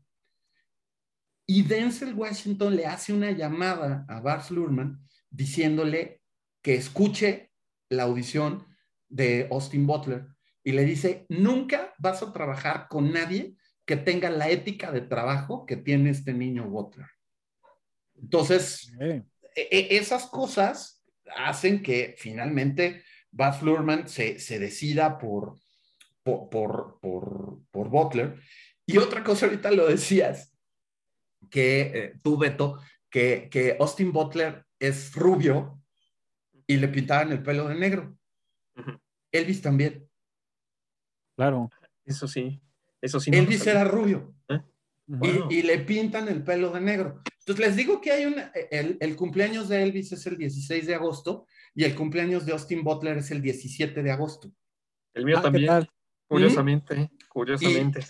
Y, y, Austin Butler nace 14 años y un día después de que muere Elvis. Claro. Y por ahí también dicen que es como pariente tercero o cuarto de Elvis. Es su primo en 16 grado. No, 16 grado. 16 grado. bueno, que si le buscamos, yo creo que también somos primos de Elvis nosotros. Eh, yo también creo. Sí, 24 grados. 42 grados. Sí, sí, sí. Digo, ya buscándole, sí, ¿no? Y fíjate, una cosa curiosa también eh, de la preparación de, este Austin Butler es que tenía un par de coaches de movimiento y nos explicaba cómo funciona eso. Uno cree que es como baile, y dice, no, no, es movimiento como tal, ¿no? Eh, pero en lugar de enseñarte, no, ¿sabes qué? Mueve la pierna así y luego la otra pierna así. No, que es de adentro hacia afuera que le, eran como una, una, especie de clase de meditación para tratar de hacer sentir lo que sentía Elvis eh, y que provocaba que Elvis se moviera así, ¿no? Eh, esto es, digo, psicología de movimiento, hay muchas cosas ahí implícitas, pero es lo que dijo que le facilitó muchísimo, ¿no? O sea, esa parte que, que él estaba intentando de afuera hacia adentro, ¿no? O sea, de, de, de tratar de agarrar de, los videos, de ver cómo se movía y todo, y y cuando se dieron cuenta que como que tenía una pequeña bronca con eso, le pusieron estos coaches, y es lo que le decían, ¿no? O sea, por ejemplo, no sé, eh, Elvis cuando estaba triste, eh, o sea, la tristeza sale, por ejemplo, sí, no sé, del pecho, ¿no? De la boca del estómago, ¿no? Entonces, concéntrate primero en eso, y eso poco a poco te va jorobando, ¿no? De, cierta forma vas arqueando la, la, espalda como la tenía él, ¿no? Y cuando bailaba, o sea, acuérdate que él estaba bien tenso, según lo que te contaron la, eh, la, la viuda de Elvis Presley, ¿no? Él estaba bien tenso, entonces la tensión comienza no sé, en el, en el, vientre, ¿no? Entonces, por eso trataba de soltar un poco más el vientre cuando, cuando salía a escenario. Ese tipo de cosas, ¿no? Que aparte dan un resultado espectacular, la verdad, ¿no? O sea, insisto, la actuación de Austin Butler es, eh, es, es impresionante, es de las mejores que va en el año, si no es que la mejor. Pero ya veremos, ya veremos qué, qué, qué, tiene el final de año para ver con quién tiene que competir, ¿no? Para ir por el y también, y también no hay que olvidar que, que, que, Forrest Gump le enseñó también esos pasos, ¿no? ah, claro, sí. Claro, uh, no, no, qué mejor que. Bueno, también, este, también, lo, también, además de los coaches de movimiento, lo pusieron a tomar clases de tap y de swing para, soltarle, para soltarle el cuerpo. Entonces. ¿Qué tal? Ese, y Baz Luhrmann le enseñó cómo ser también eh, eh, bailarín de salón. De salón, claro. Seguro. Sí, sí, sí. Oigan, pues bueno, este, muy bonito y todo. Así que muy bonito y todo. Bueno, antes, antes de, pasar a la, a la, parte cruda, eh, acá tengo em, un, un, dato curioso. Eh, mencionan que, que, Elvis era, era este, fan de Capitán Marvel Jr. Este, y por eso vemos también que ah, eh, la película inicia con, con esta tira cómica, ¿no? Esta, esta secuencia de tira cómica pues haciendo una referencia que pues era amante de los cómics y que pues también era fan de, de, de, de Capitán Marvel. Este, por eso también vemos que trae como un rayo aquí, porque pues también lo usaba, ¿no? Este, mm, toda la vestimenta que él usaba ya como, como artista, ya como Elvis, ya per se, pues bueno, estaba enfocado mucho a la apariencia de, de, de, su, de su superhéroe, ¿no? Con estas medias capas, este, con los rayos que siempre pues vemos por todas partes. Entonces, eh, los anillos en las hebillas en todas partes, ¿no? Entonces, creo que, creo que esa, esa, ese juego que, que utiliza el director para darle otro toque a, la película, que ciertamente muchas de las, de las cosas que aparecen no son reales, como el hecho de usar el, este coldije de, de, rayo de niño, pues teóricamente dice que nunca sucedió pero creo que eso le da como un peso interesante a la película, ¿no? Y que son con esos easter eggs de, de encontrar estas este, similitudes o estos trabajos referentes a, pues, al cómic, ¿no? De igual forma, pues que supuestamente también era fan de Star Trek, ¿no? Entonces, este, también ahí vemos muchos guiños a Star Trek, ¿no? vemos eh, también cuando se presenta ya hay un, está la nave de Star Trek, cuando teóricamente no era el año de esa experiencia, ¿no? O sea, los años no coincidían, pero bueno, era un guiño. Este, su caballo, había tenido un caballo que, le puso Star Trek, ¿no? Entonces, esa parte de, de, meter como esos guiños se me hizo padre, interesante, y creo que también le dan toda esa visibilidad al personaje. Claro, claro. Eh, eh, es que volvemos a lo mismo, ¿no? Baz Luhrmann es un autor, ¿no? Yo oí quejas, sobre todo de público muy joven, de por qué está poniendo reggaetón en la película, ¿no? ¿Por qué de buenas primeras te pone ahí canciones así de, de, de, género urbano, ¿no? O sea, obviamente no cantadas por Elvis, sino de fondo. Y bueno, esto no, no se lo pude preguntar a, a Baz Luhrmann porque no habíamos visto la película en ese entonces, pero lo, yo lo que siento es que es un, es un, manotazo, un golpe de autoridad, ¿no? De, sí, te estoy contando esta historia de los 50, 60 y 70, pero te la estoy contando en 2022, ¿no? Y te estoy claro. contando yo y te amuelas, ¿no? que este, o sea, esta es mi visión y así es como está la cosa, ¿no? Y que no se te olvide en qué época te la estoy contando, ¿no? Entonces, para mí eso es lo que, lo que suena, ¿no? E, ese tipo de detalles, ¿no? Que son muy de Baz Luhrmann, ¿no? De hecho, hay una canción de Britney Spears Exacto. En, en, uh -huh. cuando sí, están sí. en la de Viva Las Vegas, uh -huh. por ahí se, se, se, cuela la canción de Britney Spears, que no recuerdo ahorita, se me pasó a anotarla, pero tiene esta canción de Britney Spears ahí. Bueno, Dije, pues hay, okay. hay, una, hay una con, con, Jack White, ¿no? También. Uh -huh. Claro, y claro, digo, hay muchos niños. Ajá. Pero hablando de Jack White, la primera, ahí hay, hay otra, otra inconsistencia histórica, ¿no? Que ahí de repente no, no cuadra cuando, cuando el coronel habla que Elvis firmó con Sun Records y con Sam Phillips, el, el productor, y que dice, eh, eh, o sea, grabó It's All Right Mama. Entonces, mucha gente se va con la finta de que It's All Right Mama es la primera grabación de Elvis. En realidad, la primera grabación de Elvis fue, él lo pagó de su bolsa, fueron cuatro dólares que pagó, y fue My Happiness y That's When Your Heartache Begins, era el lado A y el lado B. Y él en algún momento dijo que había grabado ese disco como un regalo de cumpleaños para su mamá. Nada más que ahí también la, la historia se pierde un poco porque dicen que, para empezar, los Presley no tenían tocadiscos en su casa. Por otro lado, el cumpleaños de mamá Presley tenía tres meses que había pasado. Uh -huh. Entonces, lo que muchos dicen es que en realidad Elvis lo que quería era llamarle la atención a Sam Phillips para que lo, lo descubriera y lo lanzara, ¿no? Uh -huh. Entonces, bueno, eh, la, la, historia romántica de que lo grabó como, como regalo de, de cumpleaños para su mamá a mí siempre me ha gustado mucho. Y además, la señora Presley, la señora Gladys, fue la única que siempre creyó en su hijo desde el principio. Y yo eso se lo reconozco mucho. Y ese disco, histórico disco de la primera grabación de Elvis, se vendió en una subasta por 300 mil dólares y lo tiene Jack White. Ole. Wow. Nada menos y nada más. Lo tiene guardado en, en una bóveda en, en, sus estudios de grabación. Y este, pues ahí hay otro, otro guiñito bonito, ¿no? A, a, a, que Jack White, evidentemente es un fan de Elvis y claro. participa en una de las canciones del soundtrack de la película, ¿no? Y además es el poseedor de la primera grabación de Elvis ever, ¿no? Que son dos canciones absolutamente desconocidas y que nunca más volvió a cantar. Claro. Y sí, ya, y que, y que seguramente ya ni lo toca ese disco. Ya... No, pues imagínate, no, no, no. Ese lo tienes ahí. Este, ahora, Jack White pagó 300 mil dólares por él hace unos años. Uh -huh. Este, quién sabe cuánto valga ahorita, ¿no? Y más con el hype de la película, que es cuando sí, claro. esas cosas suben y bajan de precio, ¿no? Sí, seguro. Ok, pues bueno, ahora sí, vamos a pasar a lo, a lo, a lo trágico. A lo trágico, a lo que, a lo que no nos cuenta la película. ¿no? Uh -huh lo que no nos dice la película y bueno, vemos que, que, sabemos que estaba, pues, bueno, metido en muchos, entre escándalos, cosas no correctas y también este, todo lo que se giró a, alrededor de, de, después de, bueno, durante y después de su adicción, ¿no? Sí. Entonces, yo creo que para, para abrir esta, esta parte es platicarles sobre la muerte, ¿no? O sea, y digo, y ahí si ustedes tienen más que complementar, pues adelante. La, la, digamos que la fecha este, oficial en la que muere fue el 16 de agosto de 1977. es cuando teóricamente muere Elvis a sus 42 años. Y lo encuentro, o sea, la, la, la versión, más, más bien la, la, oficial, es que pues se muere de un paro cardíaco, ¿no?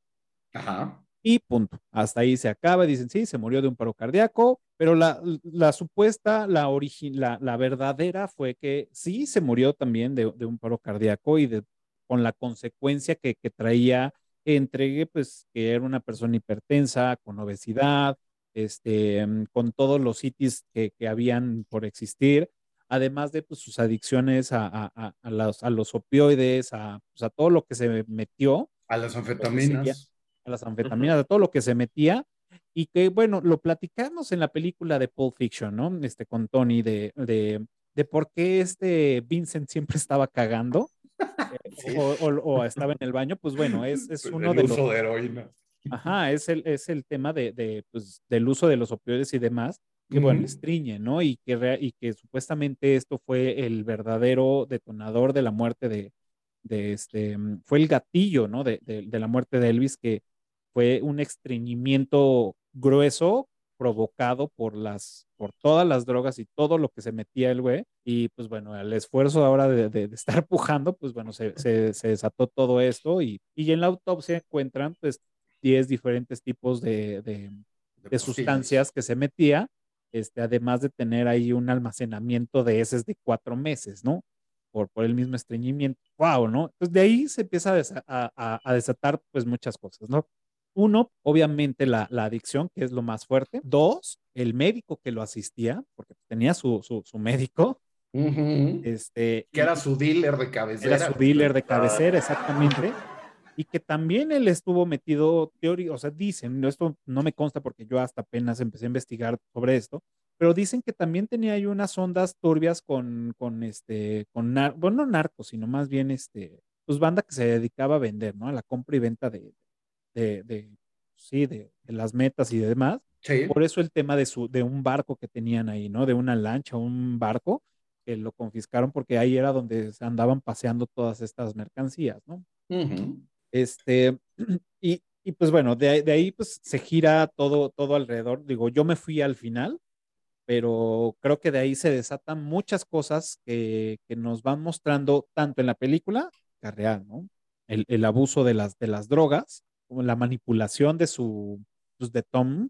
Y el ritmo del trabajo. El ritmo del trabajo, ¿no? Que, que lo sometían y lo que decías tú, ¿no? De decir, eh, por ahí me cuesta trabajo creer, pero pues bueno, seguramente sí, era que, pues sí, era de incluso esta, esta Priscila Presley decía, güey, lo dormían. Sí. Lo, dormían, lo, lo, metían como en un tipo coma de una, dos semanas, porque aparte de su adicción a las drogas, tenía una adicción a comer. Entonces, todo eso era como supuestamente para poder descansarlo y que aparte no estuviera comiendo, para volver a entrar en, los pantalones y todo este círculo vicioso que, que, que tenía, este, pues todo esto, híjole, así está muy cabrón, ¿no? Pues mira, sí, sí fue, yo creo que para una figura del tamaño de Elvis, es una de las muertes más indignas de las cuales puede alguien imaginarse, ¿no? O sea, morirse sentado en la taza del baño del esfuerzo de, de, de pujar y que te da un paro cardíaco por eso. O sea, es, es una cosa vergonzosísima, indigna, y sobre todo, insisto, para alguien de, de la magnitud de la figura que es, que es Elvis, ¿no? Ahora, eh, sí, tenía una adicción a comer y además, a mí, a mí eso me hizo falta en la película, ¿no? Pero sí. eh, el, el rollo de la comida favorita de Elvis era un sándwich de mantequilla de cacahuate, plátano y tocino frito, el sándwich completo. Y, y eso lo comía mañana, tarde y noche, ese era su snack. Entonces, imagínate si, si, no iba a tener un problema de, de, alimentación con todo lo demás que se metía, ¿no? O sea, lo que o decían sea, que eran casi 9 mil, de, de 9 mil a 10 mil calorías. Correcto. Por esas correcto. Madres. Correcto, así como es. atleta de alto rendimiento, ¿no? Comía, y digo, sí quemaba sus calorías, pero... Pero, pero no a ese nivel. No, no, no claro. No. Y además no dormía. Sí es cierto eso de, de que lo dormían y lo despertaban Y entonces ahí están las inyecciones para dormirlo y ahora métanle la para despertar y métanle dos pastillas para acelerarlo y ahora hay que bajarle el ritmo, entonces ahora métanle unos calmantitos y así lo traían. De hecho, esa, esa, parte medio la ves justo cuando colapsa y que dice, eh, levántenlo. Y la otra cuando finalmente ve que ya está todo perdido y que no va a poder irse nunca y que dice, háblenle al doctor, ¿no? Mm. O sea, es, es, es tal cual. Ahora, yo amarro mucho esto con, tú hablabas de la escena del geek del principio. Cuando el coronel finalmente habla con él, que, que esto es toda una fantasía, o sea, nunca se acercó de esa manera con él. Habla con él primero adentro de la casa de los espejos. Entonces, o sea, le está presentando una, una vida a futuro que es una ilusión entre espejos, ¿no? Que, que, ni siquiera sabes para dónde va. Y luego la remata con un ofrecimiento que a mí me parece hasta diabólico. En la, en la rueda de la fortuna, cuando le dice, eh, ¿y puedo comprar un Cadillac? 100, mil, los que quieran, un avión, y al final le dice, pues entonces solamente nos queda eh, ir para arriba o algo así, y entonces la, la rueda de la fortuna se mueve y ellos empiezan a moverse hacia arriba y luego ves que la, que la rueda empieza a girar de una manera enloquecida. Y eso es un simbolismo también de cómo fue la vida de, de Elvis. estuvo en la cima mucho tiempo y luego fue una vorágine espantosa su vida y terminó pues estando abajo, ¿no? Que, que, vaya, la vida de cualquiera puede ser así, pero bueno, pues a veces nos toca estar arriba, a veces nos toca estar abajo, pero pues con Elvis el, el bajo fue muy bajo. Sí, y sí, sí. hay otra cosa que a mí, a mí esa frase me llegó cabrón en, en, a la hora de la película, cuando se despide de Priscila en el coche, cuando llegan al aeropuerto y que Priscila se va y que le dice, eh, vete a la clínica de rehabilitación, eh, eh, está en San Diego, nadie se va a dar cuenta, vas y vienes, este, vaya, déjame ayudarte. Y que la gran preocupación de Elvis es que va a cumplir 40 años y nadie se va a acordar de él. Pero ¿cómo se van a acordar de ti, no? O sea, que alguien como Elvis, eh, que, que eso debe ser también una fantasía, en algún momento haya sentido que no iba a ser recordado, está muy rudo. Claro. Muy rudo, ¿no? Entonces, evidentemente, todo esto va amarrado al, al rollo de las drogas, ¿no? O sea, en, en, los espejos, pues es esta ilusión que, que te, que, lo que le vendió el coronel por un lado, y por otro lado, es esta ilusión que te provoca el, el estar metido en ese mundillo, ¿no? de, de, las drogas, ¿no? La, la parte donde ella le dice, déjame ayudarte, ¿no? Este, eh, salte de ahí, te va a matar, ¿no? Y que de alguna manera lo que vemos es que él sabe que, que, que, que no hay escapatoria, ¿no? Claro. Y esa parte de háblenle al doctor que dices, híjole, Sí, ¿En serio? Y, parte también de lo que rumoran, digo, porque acá en, en TikTok me, me, está diciendo la buena escena que dicen que sufría de insomnio crónico y de ahí, pues bueno, fue, fue la adicción. Eh, y parte de lo que él dice, y bueno, y, y, de lo que ya habíamos dicho, de todo lo que se metía, con lo que le metían, este, será pues, que, que, ya había cambiado su, su, su, mm, digamos, que su, vamos a ponerlo de esta forma, está mal empleado, ¿no? Pero digamos que había cambiado su, su reloj biológico porque él, él vivía de noche y al hacer a dormirse a las 6 de la mañana y despertarse a las 4 de la tarde todos los días. Entonces, había cambiado ya como esa parte y entre, pues que Priscila ya también dijo, ya estoy, hasta la madre porque también tengo que aguantar tu desmadre, güey, ¿no? Y, y ahí es cuando, pues, también induce a Priscila a, tomarse unas, unas pastillitas para mantenerse despierta. Para que se aliviane. Para que se aliviane, para que fuera a la escuela este, bien, y, pudiera seguir estudiando. Porque aquí viene la parte, creo que, mm, de, de, lo, de lo, oscuro de, de, Elvis Presley como, como persona, creo que es la parte más oscura, ¿no? Y, y la parte más oscura es, es la relación que tuvo con, con Priscila Presley. Sí, fíjate que justo ahorita que ibas a decir eso, eh, para mí también me queda de ver algo la película dentro del mismo universo de la película, no, no del universo que conocemos de Elvis Presley, ¿no? Y eso es eh, precisamente eh, Priscilla Presley, ¿no? Cuando el coronel Parker, cuando eh, dice, ¿no? Y es que llegó algo, algo que, nada, que no pude calcular y que nadie iba a calcular, ¿no? El amor, ¿no? Y que es cuando conoce a Priscila. Nunca te pone el peso en realidad ¿no? De que, tiene Priscila en él, ni cómo lo aleja del coronel, ni cómo, no, no, o sea, no hay un intento como para que diga eso, ¿no? Como para que sea el parteaguas que el mismo coronel Parker dice que es, ¿no? Ese es lo único que me queda de ver a mí la, la película, ¿no? Esa, esa parte en que se supone que Priscila eh, eh, eh, es una fuerza opuesta al coronel que lo va a jalar hacia otro lado, ¿no? Y, bueno, lo que dices de la oscuridad de esa relación, que bueno, pues cuando Elvis conoce a Priscila, Elvis tiene 24 y Priscila tiene 14. Claro, nada menos, nada y, más. Y, la relación inicia eh, full desde que, que, Priscila tiene 14 años. y, ella queda perdidamente enamorada de Elvis. Pero algo que eh, medio se ve también en, en la película y que está manejado muy elegantemente, que además eso es como, como para los que conocen un poco más de la sórdida historia.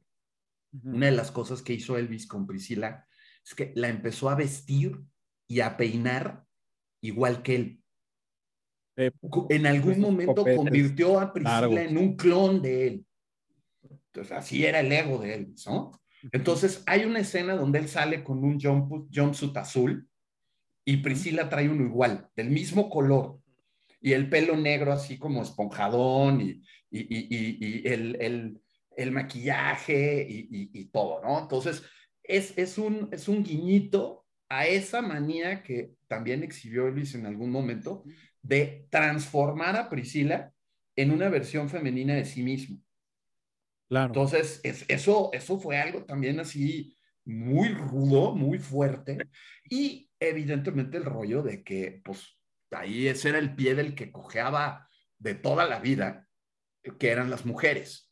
Eh, eso se ve un poco al principio cuando ves que era un niño de mamá que hablaba todas las noches por teléfono con su señora madre diciéndole que le había ido bien en el show y tenía las viejas formadas afuera de su cuarto para, para pues ahí pasarlas, ¿no?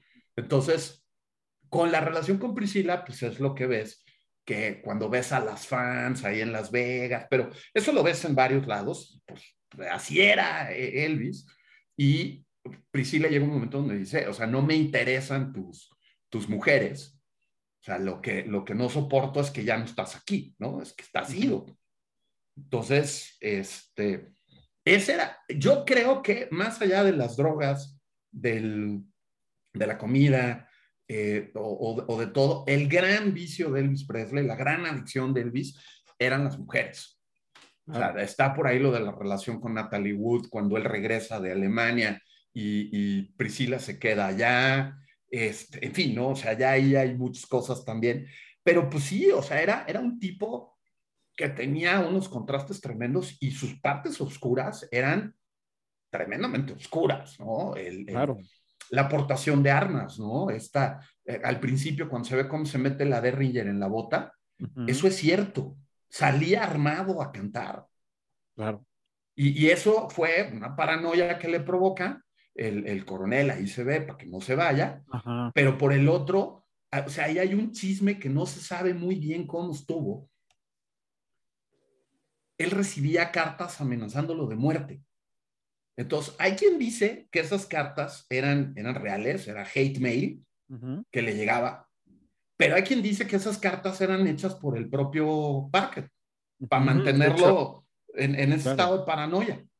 Que es lo que te da a entender un poquito la película, ¿no? Que también para que no haga entender eso. exacto, para que no haga digo, su gira hacia Japón, Alemania, donde lo querían, ¿no? Y que él no tuviera, que, bueno, no se exhibiera, ¿no? Como que no tenía pasaporte, ¿no? Entonces, sí, la película es lo que te da a entender, pero como dices, no está claro si de veras era hate mail o, o esto salió de parte del coronel. Y, y, luego con el, con el consumo de drogas que tenía, pues la paranoia la tenía al tope, ¿no? De hecho, la escena esa donde se sube un tipo al escenario y, lo recibe con un golpe. Eso es una anécdota real. Que fue un fan, unos chilenos que, que, estaban ahí en Las Vegas y que uno de ellos, así envalentonado, se sube al escenario. Elvis lo ve venir y cree que es un tipo que lo está atacando, que, que, lo quiere matar. Entonces se lo descuenta y a partir de ahí es que empieza a subir armado al escenario. O sea, sí, sí oh. era cierto que, que, que, subía con armas al escenario. Es, esa pistolita, la Derringer que utilizaba en la bota. Entonces, este, o sea, imagínate, además, no solamente daba un show en Las Vegas, había veces, había días que daba hasta tres shows con esa intensidad con la que daba los shows. Daba una matiné, daba un show eh, en la tarde y, el show de la noche. Había veces que solamente daba dos.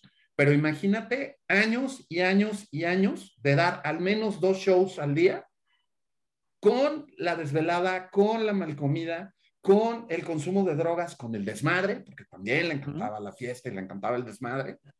Y pues te, pasan factura de la manera que se la pasaron. ¿no? Claro, claro.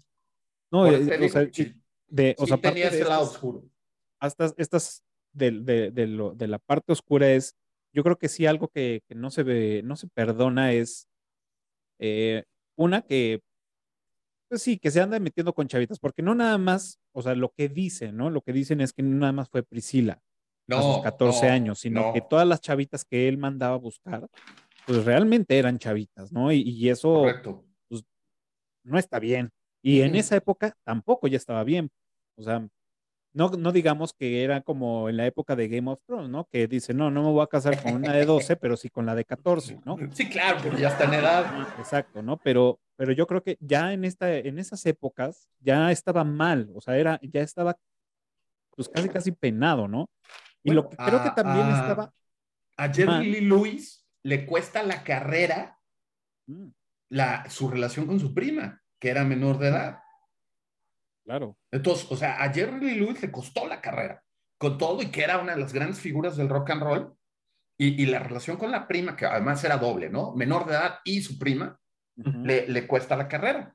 Y, y, a Elvis nunca fue un problema. Pero acá, acá, acá la, la, la, otra parte es que fue su, a sus aliados. En este caso también, todo también lo que está mal es que sus papás, los papás de Priscila, Ah, también lo permitieron. Por supuesto. Ah, y, lo, y lo peor de todo, o no sé si lo peor de todo, pero es parte de, de, de esto es, su papá era un militar. Sí, era el jefe de la base. Exacto, ¿no? Eh, o sea, era militar y que todavía un militar diga, ok, está bien, vas con mi hija. Híjole, eso está muy cabrón. O sea, realmente eso ya hasta parece trata de blancas, ¿no? Que, lo disfrazan, que lo disfrazan mucho con el de, bueno, este se casó hasta que tenía 21, pues sí, porque legalmente ya lo podía hacer, antes no. Exacto. O sea, tampoco llegó virgen al matrimonio. O sea, no más. Y bueno, ya después, o sea, y una de las cosas que dice que, en su momento, no recuerdo si él lo dice o alguien lo, lo, interpretó, que fue, dijo, mi peor error fue tener un hijo y que después de ahí se viene en decadencia la, la, la relación que tiene con, con, con, esta Priscila. Digo, también por todo lo que, que traía en el desmadre, el, el, el estar este, mm, presionándola, que cómo se, se, la maltrataba hasta físicamente. sí, sí, ah, hubo violencia de todo tipo en, la relación, sí. Que ya, le, ya, ya me vino aquí a, a, a recordar.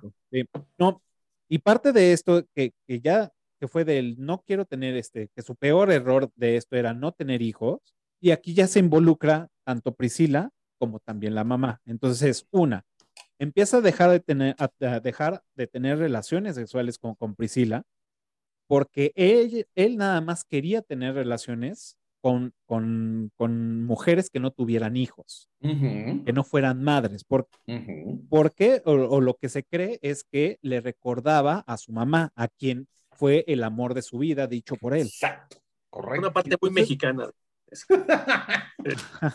Entonces, ya, ya, ya estaba como muy cargado todo esto, donde por eso, por eso entendemos o sabemos que el güey dice, mi peor error fue tener el hijo. Aparte de que ya también Priscila pues ya, ya había ya sido más grande y este güey ya pues había tenido otras, otras morras. Y le gustaban este, chiquitas. Ajá, y también. Entonces, todo esto fue jugando y creo que es algo, un, un pasado muy oscuro que se puede ya, este, pues sí, ya, ya, mucha gente puede ya poner en balance el decir, sí, sí, este, sí quiero seguir siendo fan de Elvis Presley y otra parte decir, no, no quiero, no quiero tener alguna relación con un pedófilo, ¿no? En este caso, por el tema de Priscila, de la que sabemos. Ajá, Porque no sabemos de, de, de, más, o sea, a lo mejor sí eran más pequeñas, pero pues a lo mejor sí eran legales, que lo dudo, o sea, porque si lo haces una vez, lo haces dos veces. Entonces, creo que eso, y que sí, sí creo fielmente con, con toda esta información que, que, que, cayó de este lado, creo fielmente que sí tenía un problema y que, bueno, el gran problema vino desde casa, ¿no? En el tema, primero con, con la mamá, el tema con el papá, luego ya cómo se va desarrollando. Eh, no, no tocan, no mencionan nada de la infancia, pero con, con, el acercamiento de las mujeres en su, en su infancia o, o, en más bien en cuando es ya puberto, cuando está en la edad de la puntada, no creo, no, no, no encontré nada, pero pues sí, ya, ya a sus veintitantos años, empezar a buscar a, chavillas, dices, y pues que todo esto que le recuerda pues, a su mamá, ¿no? O que eso es lo que se cree que, que, recuerda a su mamá. Entonces, ahí ya, ya está muy, muy, muy cabrón el pedo. No sé ustedes qué, qué, qué opinen. Mira, a mí en lo personal, digo, siempre va a estar el pretexto este de, es que eran otros, otros tiempos, pero como decías hace un rato, ¿no? Eran otros tiempos en que ya era ilegal, ¿no? En que si te cachaban en una de esas, híjole, se te acababa la vida entera, ¿no? Pero, pues sí, sí, sí, definitivamente, como también decía Tony, ¿no? Pues había trato especial a Elvis por ese lado, ¿no? Por ser la máxima estrella, ¿no? Entonces, sí, a mí, híjole, sí me para los pelos de punta, ¿no? Cualquier caso de este tipo, por más que haya sido en los 50, en los 20, eh, hacia atrás, digo, digo, es una cosa que, que, que sí es, espantosa, ¿no? Eh, sí es, eh, aparte es, es, algo que les marca de, de, una u otra forma, ¿no? Que, que, que, que, también se refleja en otras cosas, ¿no? En Elvis, pues es una vida fuera de control, en realidad, ¿no? Claro. Eh, que, ya al final no puedo controlar nada de lo que tenía, ni su carrera, ni lo que tenía a la mano, ni su familia, ni su relación. Al final no puede controlar nada y pues se le acaba la vida, ¿no? Entonces, sí, lo que, lo que yo creo es que sí es tal vez su parte más oscura, ¿no? Porque, como dices, ¿no? O sea, eh, eh, Baz Luhrmann eh, no se metió en, polémicas, no se metió en cosas que pudieran dañar a la familia, pues porque tenía obviamente el aval de la familia, ¿no? Para hacer esta, esta historia. Entonces no se iba a meter en esos, en esos detalles, pero, pero sí, cualquiera que le, le busque un poquito se va a dar cuenta que sí, Elvis, más allá de, la, de que fuera una celebridad que tuviera todo el alcance, creo que era algo que hubiera hecho con o sin, sin la fama, ¿no? Y eso sí me parece sí me parece así como, como, algo bastante, eh, bastante oscuro para cualquiera, ¿no? Claro. Ahora, también bien decías, ¿no? El problema venía desde casa. El papá era un bueno para nada, que toda la vida estuvo mantenido por Elvis. O sea, cuando Elvis empezó a, generar dinero, pues él se pegó como lapa de Elvis y no hizo absolutamente más nada de su vida. Eh, sin embargo, el, el Burnham había estado en la cárcel eh, o sea, era, era, una ficha. Y por otro lado, la mamá Gladys, a pesar de que Elvis era la niña de sus ojos y lo adoraba con, con pasión y con locura, eh, vivió profundamente deprimida, alcohólica, que ahí se ve en dos ocasiones, una donde se echa un shot de vodka en la cocina y otra donde Elvis abiertamente le dice, me gustaría que dejaras de beber tanto. Eh, Gladys tenía problemas de alcoholismo, de hecho, la muerte de Gladys son complicaciones por hepatitis provocada por el alcohol, por el consumo excesivo de alcohol. Entonces, pues ya desde ahí las cosas no vienen bien, ¿no? Eh, después eh, empiezas a tener una vida que no esperabas. Digo, ahí eh, se ve en el, un par de encabezados de periódico donde dice que de camionero a millonario, eh, que fue uno de los trabajos de Elvis, fue, era, fue camionero. El papá toda la vida le dijo que se volviera electricista o plomero, que, que ganaban muy bien y que dejara esas pendejadas de andar cantando, que es para qué, mejor se, se, uniera al sindicato de electricistas o de plomeros y que ya sindicalizado y todo ya iba a ganar un buen dinero y que ya se olvidaba de esas cosas. Les digo, la única que creía en Elvis era su mamá. Y de repente cae en, en, como dice Beto, en esta vida sin control, donde además tienes un presupuesto ilimitado. ¿no? Tienes, tienes grandes cantidades de dinero a tu disposición, que al final le pasó factura también ese rollo de gastar a lo güey. Eh, pues, eh, la, comprarle Graceland a su mamá fue su mayor, eh, su mayor triunfo en la vida. Y por otro lado, hay algunas historias que se cuentan de Elvis, de, de lo, no sé si generoso sea la palabra correcta, pero lo, lo espléndido que era con su gente cercana, ¿no? Por ejemplo, a todos sus amigos les compró Cadillacs. Sí, un día los llevó los compró todos. Pero también cuentan la historia de una vez que vio a una, a, una señora de, de, color esperando el camión en un esquina que está lloviendo y todo, y que le dijo, este, se paró él y le dijo, y, y, usted si tuviera, si tuviera un coche, ¿qué coche le gustaría? Este, no, pues, ¿no le gustaría un Cadillac? Uy, sí. Y fue y le compró un Cadillac de agencia a la señora que vio en la esquina parada y se lo regaló. Entonces, eh, eh, también eh, que alguna vez para una subasta regaló uno de sus anillos, estos llenos de diamantes y todo, así se quitó el anillo, va, ¿no? Para, que lo subasten para caridad. O sea, tenía esos gestos grandilocuentes de, derroche y de, insisto, no sé si es generosidad, pero él, tenía una necesidad tremenda de sentirse amado también. Claro. Entonces, eh, ahora, la parte esta de las relaciones con, con eh, menores de edad, no creo que es inaceptable bajo cualquier punto de vista. Eh, sin embargo, yo, a mí me gusta establecer una diferencia entre esta persona que estamos viendo que era Elvis, adicto, violento, abusador, eh, frenético, eh, paranoico, y el Elvis que vemos en el escenario, ¿no? Yo al que admiro, al, que, al que considero un personaje histórico, es al Elvis del escenario, no, al, no, al, no al ser humano, ¿no? Ahora, van juntos, no puedes separarlos, ¿no? Finalmente, pero la película también tiene una escena donde creo que ves esa, e, e, esa grandeza, ¿no? Eh, él era tremendamente tímido y, la música es lo que le quitaba lo tímido, ¿no? Entonces, esta parte donde está con toda la banda en Las Vegas, poniendo sus canciones y diciéndole, quiero que suene así, y luego entras tú, y luego cantas tú, y, y luego lo ves cantar a él.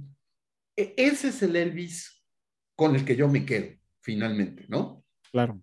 O sea, el otro, pues obviamente, digamos que mi admiración por Elvis empezó oyendo sus discos.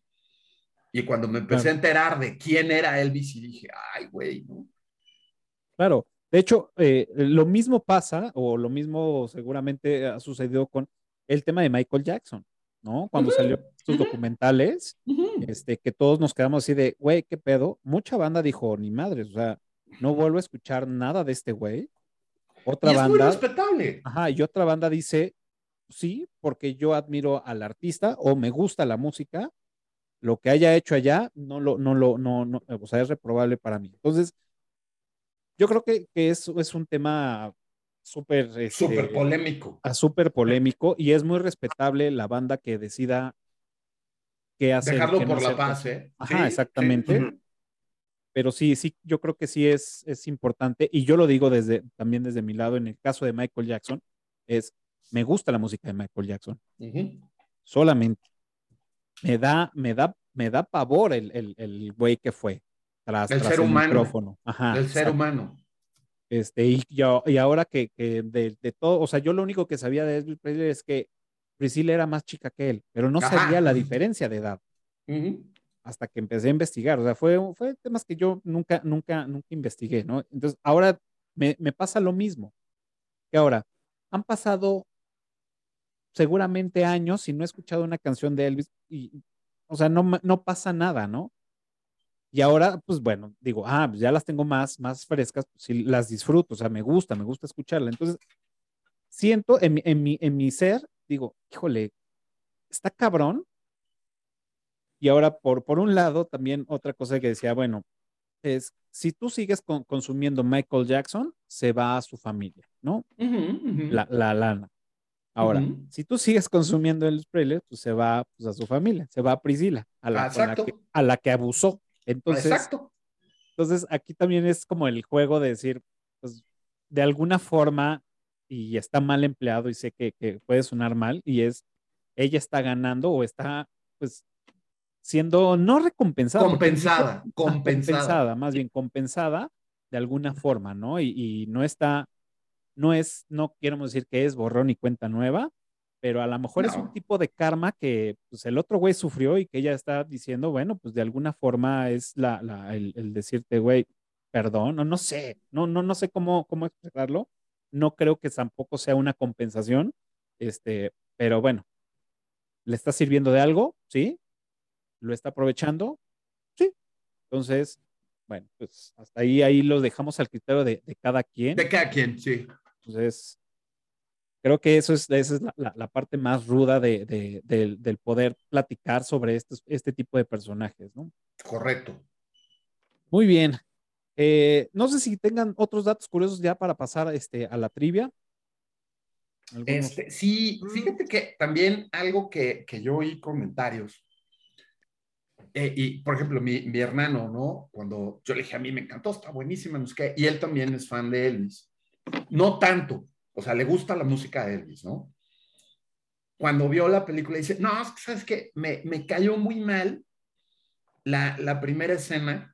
Dice, el maquillaje que trae, así, que parece vieja, y, y le dije, a ver, espérame, o sea, te va.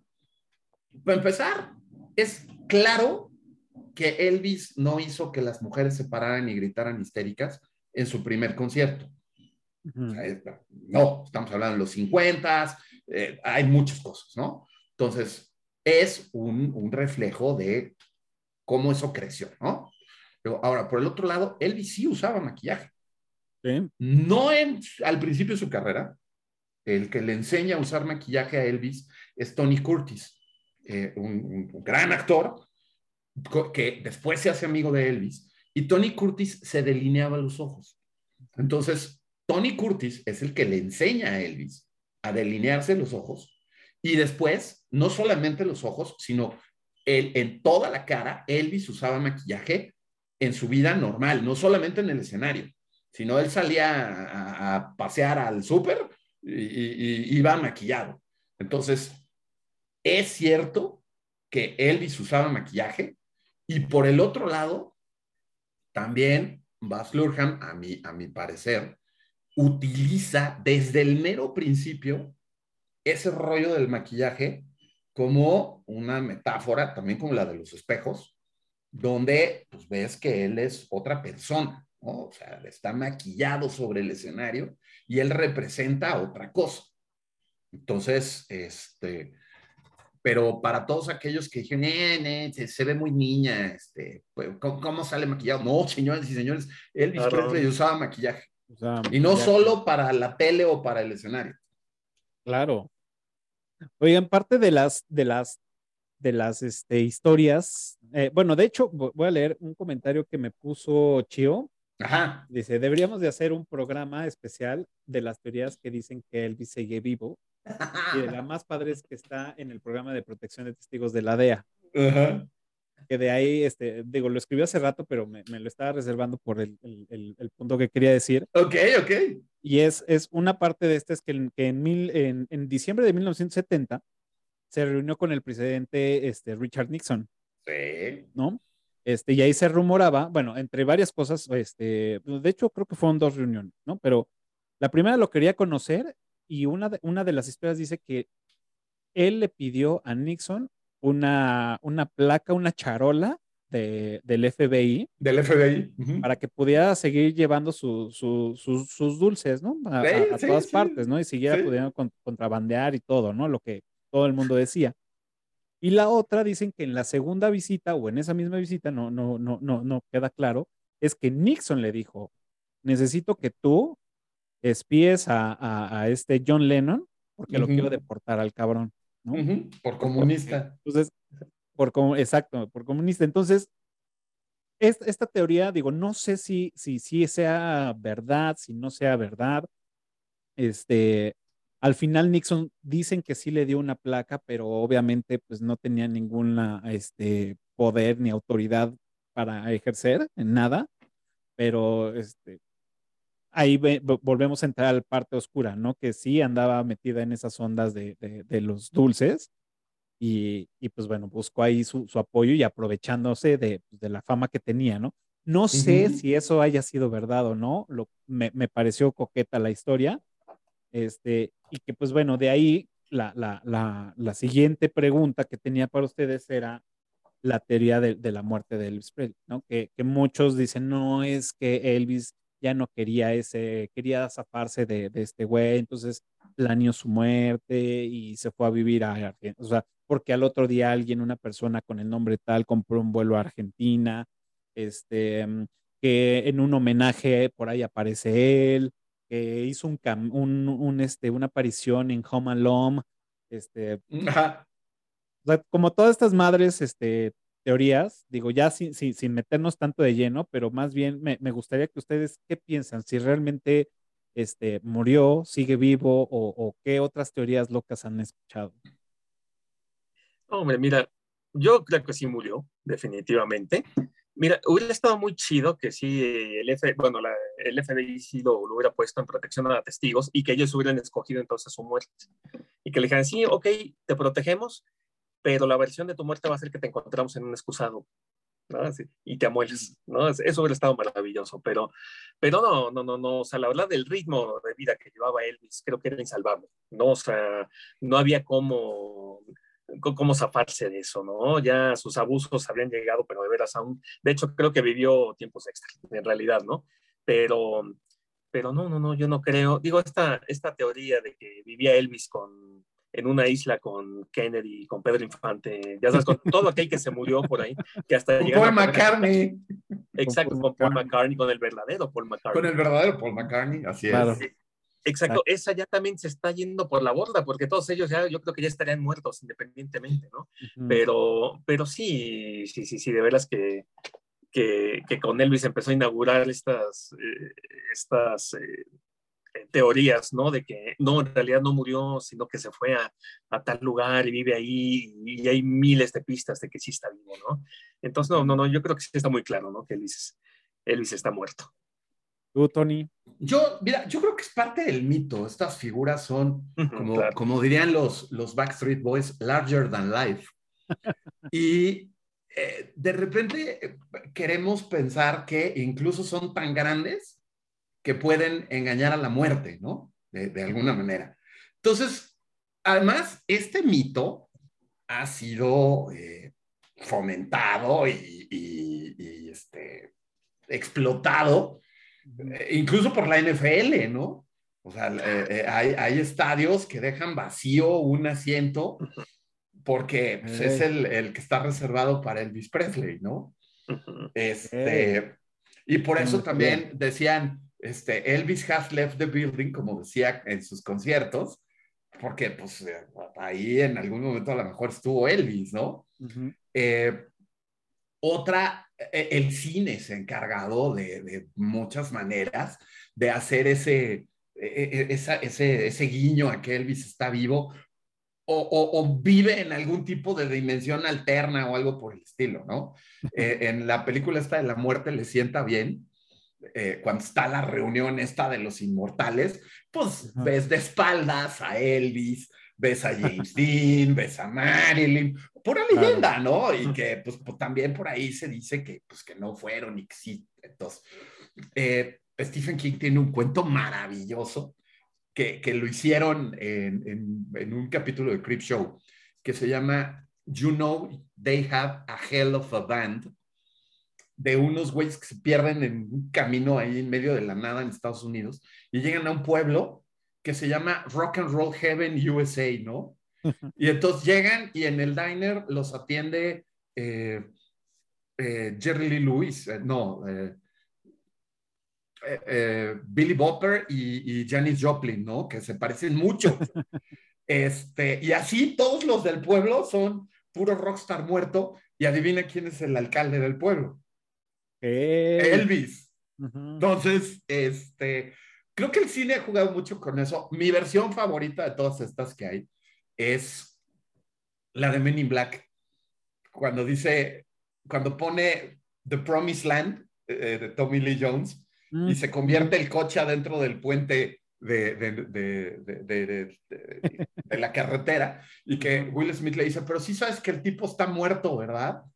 Y voltea Tommy Lee Jones le dice, no se murió, se regresó a su planeta. es maravilloso con, con, The Promised Land de fondo, ¿no? Entonces, a mí esa es la versión que más me gusta. Elvis de alguna manera regresó a su planeta, ¿no? Entonces, pero, pues sí, es, es fomentar el mito, ¿no? O sea, él de por sí, estando vivo, era un mito. Pues, muerto, pues mucho más, ¿no?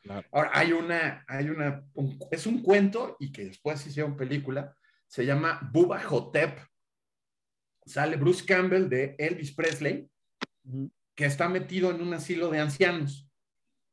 Eh, después de lo de que dijeron que estaba muerto, eh, eh, se recupera, logran revivirlo y entonces decide que se va a convertir en otra persona y termina metido en un asilo de ancianos. Este, el, el que hace a Elvis es Bruce Campbell y resulta que en el asilo de ancianos hay un güey que dice que es John F. Kennedy que, tampoco lo mataron, pero pues no cuadra porque es un, un cuate de raza negra, el que dice que es John F. Kennedy.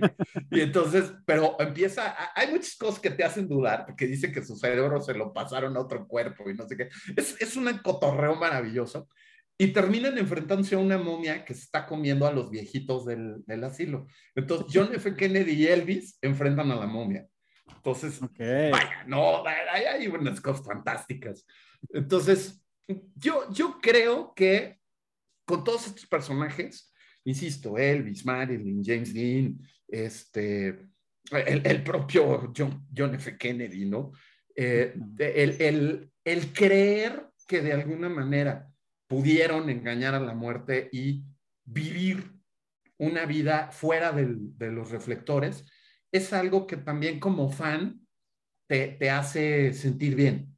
Claro. O sea, decir, no tuvieron el final trágico, tuvieron el final feliz, aunque en el anonimato, pero, pero tuvieron el final feliz a fin de cuentas, ¿no? Que a, últimos términos, pues es lo que todos deseamos en algún momento, ¿no? El final feliz. Sí. No, y, muchas, muchas de, de, esto de, creo que fue con, con Bruce Lee, ¿no? Que dicen, güey, el ataúd nunca se abrió, ¿no? Con Juan Gabriel, con, con todos ellos, ¿no? Obvio. Es, lo, la parte romántica que todos queremos, ¿no? Como, como Exacto.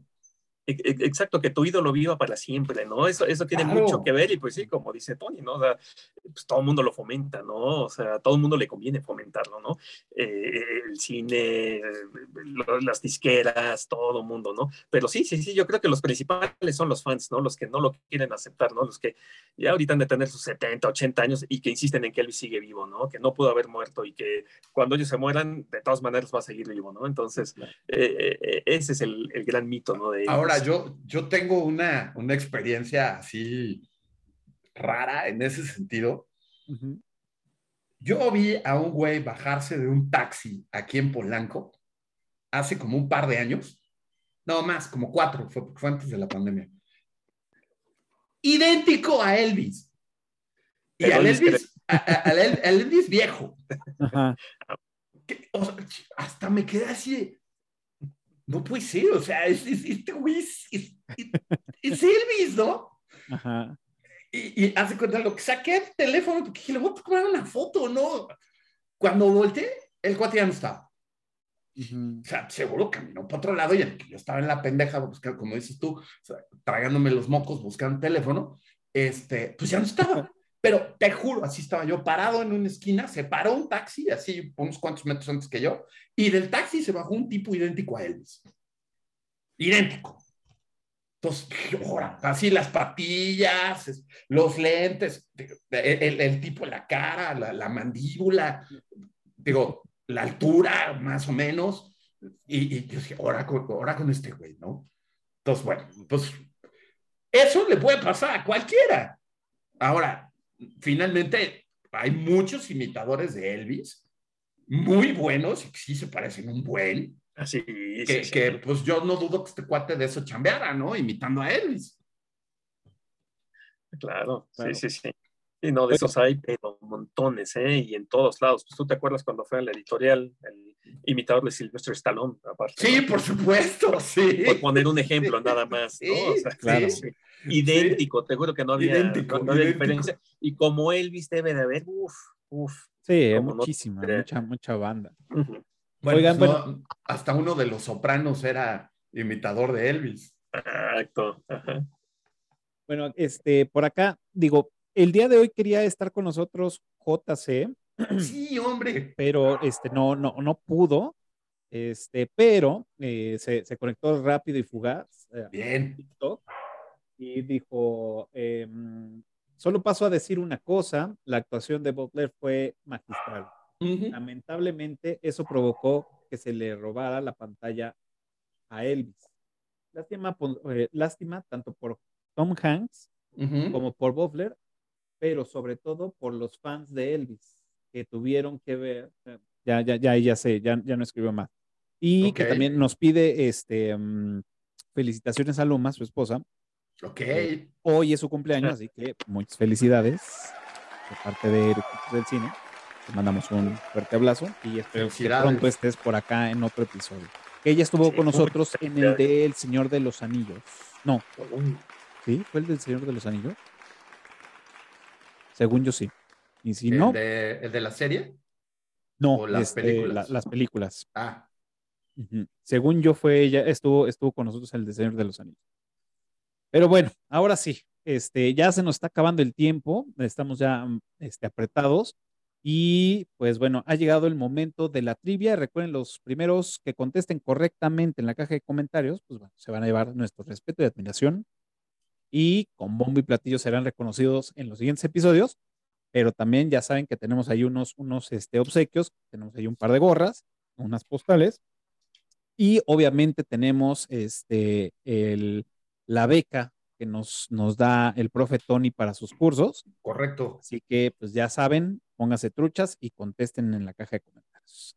¿Quién empieza con su, su trivia? Este, yo, al principio de la película, cuando vemos el, incluso se ven los pósters, el, el logo que, que dice Elvis, Ujú. donde está la B, se alcanzan a ver tres letras, que dice TBC, TBC. ¿Qué cosa es el TBC y quiénes eran? De todo lo, de todo el mundo que traíamos, esa también era mi, mi- mi pregunta. Toda la vida te robo tu trivia. Pero está bien, está bien, está bien, está bien. ok. Por acá hay unas, hay unas de, de- de- que tengo de salvavidas. Una De emergencia. Bien, este, tú, Alberto. Yo se las voy a poner muy fácil. ¿Quién era el actor que interpretó a B.B. King y nombre en una película en la que ha salido? Ah, ok. Bien. Ese Bien, bien, curiosamente me tocó entrevistarlo no por esa película, por otra, que ahí fue donde lo conocí. Luego dije, ah, mira, él es B.B. King. ¿no? A mí me pasó así. No es muy famoso todavía, pero ese tipo es bien talentoso y van a ver qué va a dar de qué hablar. Ok, ok. Pues bueno, yo la, yo la que tenía acá de salvavidas era, eh, como saben, eh, todos los, todos los actores casi siempre piden este, algo de recuerdo de las producciones de las películas que hacen. En este caso, este, mm, este chico, Austin Butler, pues pidió pues que, le, que se quedara con un traje. ¿Qué traje fue y por qué decidió quedarse con ese traje? Está muy Pues- buena. Esta pregunta, ¿eh? Está muy buena. Bien, entonces, pues bueno, ahí está la, la, la trivia, así que pues, este, recuerden los primeros que, recuer- que contesten correctamente, se van a llevar nuestros, nuestros obsequios y pues su beca para los cursos del profetón. Pues ahora sí, ya estamos en la recta final y como saben, ya este, mm, siempre ranqueo todas las películas y las, las publico en IMBD y pues ahora le toca a esta película de Elvis y me gustaría que nos compartieran cuánto le ponen del 1 al 10. Mira, yo me quedo con un 9. 9 por el detalle que te decía, porque creo que sí es, es muy importante lo que dice eh, el narrador de la película, el coronel Tom Parker. Cada palabra debe tener peso, ¿no? Dentro de, la película. Y cuando dice esta parte, o sea, abre un capítulo que en realidad no lo vuelve a tratar, ya no, deja, que no lo cierre, sino que pues, ¿cuál fue la consecuencia, no? Insisto, ¿no? O sea, sí hay una consecuencia real en la vida, ¿no? De Elvis Presley, ¿no? Eh, y, no dudo que la de Coronel Parker también, y la forma en la que hacían negocios, pero en la película no te das cuenta, abrió, te digo, una puerta que no cerró, ¿no? Eh, entonces, eh, por ese detalle yo le daría ese, ese 9. Me parece una, un manejo magistral de lo fastuoso, que es eso se pinta solo Baz Luhrmann, eh, y es, tiene unas secuencias pero inolvidables, ¿eh? desde el Elvis en Las Vegas eh, cantando, con, besando a sus fans y todo, hasta esta parte de la, de la epifanía cuando es niño, ¿no? Cuando va al, al vagón del tren a ver cómo están cantando, ¿no? Eh, eh, los negros, cómo se divierten ellos y a la vez cómo lo manda, ahora sí que cómo, cómo lo llama un poco la iglesia para oír el gospel y descubrirlo, ¿no? Que eso también debe ser una, una cosa obviamente cinematográfica, ¿no? No, no sucedió así, pero esas licencias que se da a Baz Luhrmann hace que esta película eh, llegue a otro nivel, ¿no? Yo te digo que por eso le pongo actuaciones, no hay alguien que falle, está maravillosa la ambientación, ni se diga, ¿no? O sea, cada, cada detalle está cuidado al máximo, ¿no? Eh, a, mí, me parece una, una, película fuera de serie. Yo también le pongo nueve. Este, creo que sí hay algunas cositas que, que, no termina de amarrar perfectamente, que eso sería lo que al final le, le haría eh, tener un 10. Este, y, coincido con, con, Beto, o sea, él, eh, traíamos ahí alguna discusión sobre cuál es la escena que más nos gusta de la película. Y casualmente, pues la escena, las escenas que más nos gustan, por la, la que le gusta más a Beto es esta de la epifanía, cuando la música toca a Elvis, ¿no? como, como un don divino, que es inventada. Y a mí también es una escena que es inventada, la que más me gusta, es eh, cuando hace el, el concierto en el Rosewood Stadium, y, que le dicen todos, por favor, compórtate, no, no te retuerzas, sé un buen muchacho, y, que se sube y, lo que le dice a la banda es que va a cantar Trouble y le vale madre. Es esa, es, o sea, la, encarnación de la rebeldía que en algún momento fue Elvis para una generación, está representada ahí, que pues ese concierto sí existió, pero nunca pasó eso, ni siquiera cantó Trouble. O sea, ahí, ahí canta ocho canciones, y lo que sí pasa es que el público se enloquece y de las gradas corre al, al escenario y, queda rodeado por un, una masa de fans, que es un poco lo que se ve. Entonces, eh, estas fantasías que crea dándole esa potencia al personaje, desde que vemos que es tocado por la divinidad musical hasta aquí, que es la encarnación de la rebeldía absoluta, y donde dice, eh, pues no les va a gustar, pero ahí les va, este, creo que es, e, eso es lo que hace, es, esos momentos brillantes dentro de la película, es lo que la van a hacer inolvidable finalmente. Claro. Pues para mí es un 9 sin problemas. Creo que necesito eh, verla otra vez para revalorarla. Em, parte de las cosas que no me gustaron es, eh, bueno, yo le pongo 8.5 y parte de las cosas que no me gustaron es que o sea, sí tiene un buen ritmo, pero llega un momento que se vuelve un poco como cansada. Ajá. Este, o a mí, a mí me pareció un poco cansado y yo decía, ya, güey, y allí fue cuando me di cuenta, ah, cabrón, pues sí dura bastante, ¿no? Este, mm, y por, por otra parte, me generaron más dudas, me generaron más dudas la, la, la, película, porque volvemos a lo mismo, no, no, este, no, no sabía o no, no tenía conocimiento de muchas cosas, me generó más dudas por todo lo, lo poco que sabía, me generó más dudas todavía y, y, creo que ahora ya, ya lo entiendo y necesito volver a ver y probablemente a lo mejor le subo más la calificación, pero con la primera impresión con la que me quedo es con un 8.5. Me encantaron las actuaciones, me encantó la, la, la fotografía, las secuencias que maneja este güey en, en, en, eh, en los escenarios, o sea, las escenas de, del acercamiento de Elvis con la, con la gente, creo que fueron muy buenas tomas, eh, me encantó cómo las, las manejó.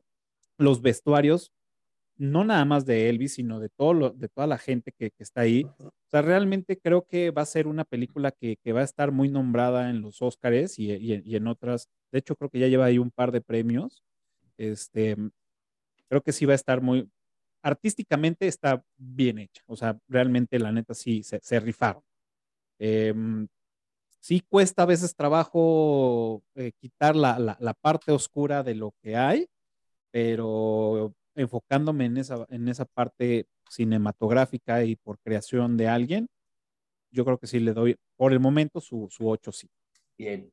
Y bueno, pues bueno, ahora sí, ya la última pregunta y es la recomendación de la semana es este, qué están viendo, qué nos recomiendan, en qué plataforma o, que de plano digan, ¿sabes qué? La cagué, mejor no la vea. Mira, eh, yo redescubrí eh, Fargo, lo hago constantemente, de hecho, la serie. Eh, es una joya, los que no hayan visto, sí, Fargo está en Netflix, son las tres primeras temporadas. Y una maravilla. Me encantó. Por ahí hay gente que me dice, es que no he visto la película de Fargo y es difícil de encontrar y no sé qué si la llegaron a ver, no se preocupen porque la forma en la que hila la película con la primera temporada es ya en los capítulos finales y es una escena que se van a acordar inmediatamente, ¿no? Que no, no hace falta que vean otra vez la película, ¿no? Es una maravilla de veras, eh, Fargo. Yo no sé por qué no se habla más de, esa serie. No he visto la temporada 4, no ha llegado aquí. Ya están en la 5, ya la están haciendo o están por sacarla, no me acuerdo. Pero de veras, Fargo es un salvavidas cuando crean que ya lo han visto todo o que quieren volver a repasar algo muy chido. Ahí está Fargo. Y fíjate, yo, yo, yo voy a hacer el comentario. Yo no he visto la película de Fargo. Nunca la he visto. No. Pero sí he visto. ¿Qué te pareció? O sea, me mamó la serie. Sí.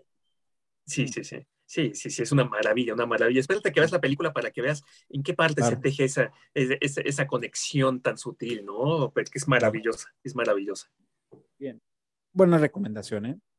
Bien. Pues yo, para ir con el, con el tema, hay una miniserie del 2005, son cinco capítulos, que se llama Elvis. Así, tal cual. Eh, el, que interpreta a Elvis es Jonathan Rhys Myers, un, actor irlandés que lo hace espectacularmente bien. Ese güey sí se parece un chorro a Elvis, era un chorro.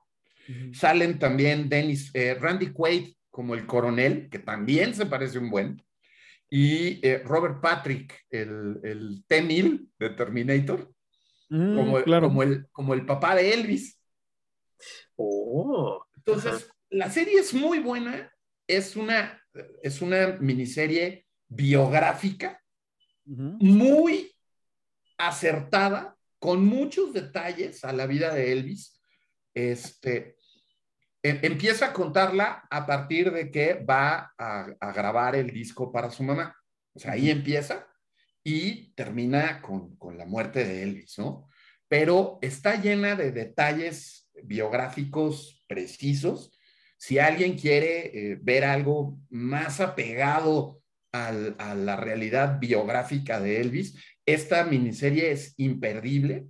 De hecho, a, a Rhys Myers le dieron el, Golden Globe como mejor actor por, por, esta, por esta serie. Entonces, muy, muy, muy recomendable. Eh, si, si quieren entrarle algo más de tipo biográfico, y por el otro lado, este, ya estrenó la, la temporada nueva de Ricky Morty, ya van en el capítulo 3 y es una maravilla. Cuando crees que esos cuates no pueden ir más lejos con las cosas que han puesto, te sorprenden. Entonces, este, yo soy fan, fan, fan de Ricky Morty y pues está la temporada nueva y hay que verla. Es, amarran todos lo de las temporadas anteriores. O sea, lo traen a colación. No me tengo que poner al corriente de esas. Muy buena, yo soy muy fan y me gusta mucho, ¿no? Entonces, es, esas dos que Bien. Eh, nada más para que ubiquen a Jonathan Rhys Meyers, es el, el actor que hizo Match Point de Woody Allen, eh, junto con Scarlett Johansson, que es un peliculón. Ese es Jonathan Rhys Meyers y también eh, es el personaje principal en los Tudor, también, ¿no? Eh, es muy buen actor, es muy buen actor, muy, también una vida muy torturada, pero, y qué bien le cayó entonces, le cayó como anillo al dedo Elvis, pero, pero pues yo con los ojos cerrados veo esa, ¿eh? Claro.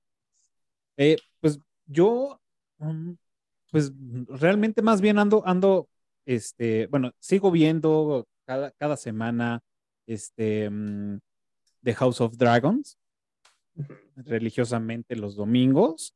Este, y también cada, digo, o ya sea el viernes o me espero el sábado o antes de ver este House of Dragon vemos eh, El Señor de los Anillos, Los Años del Poder.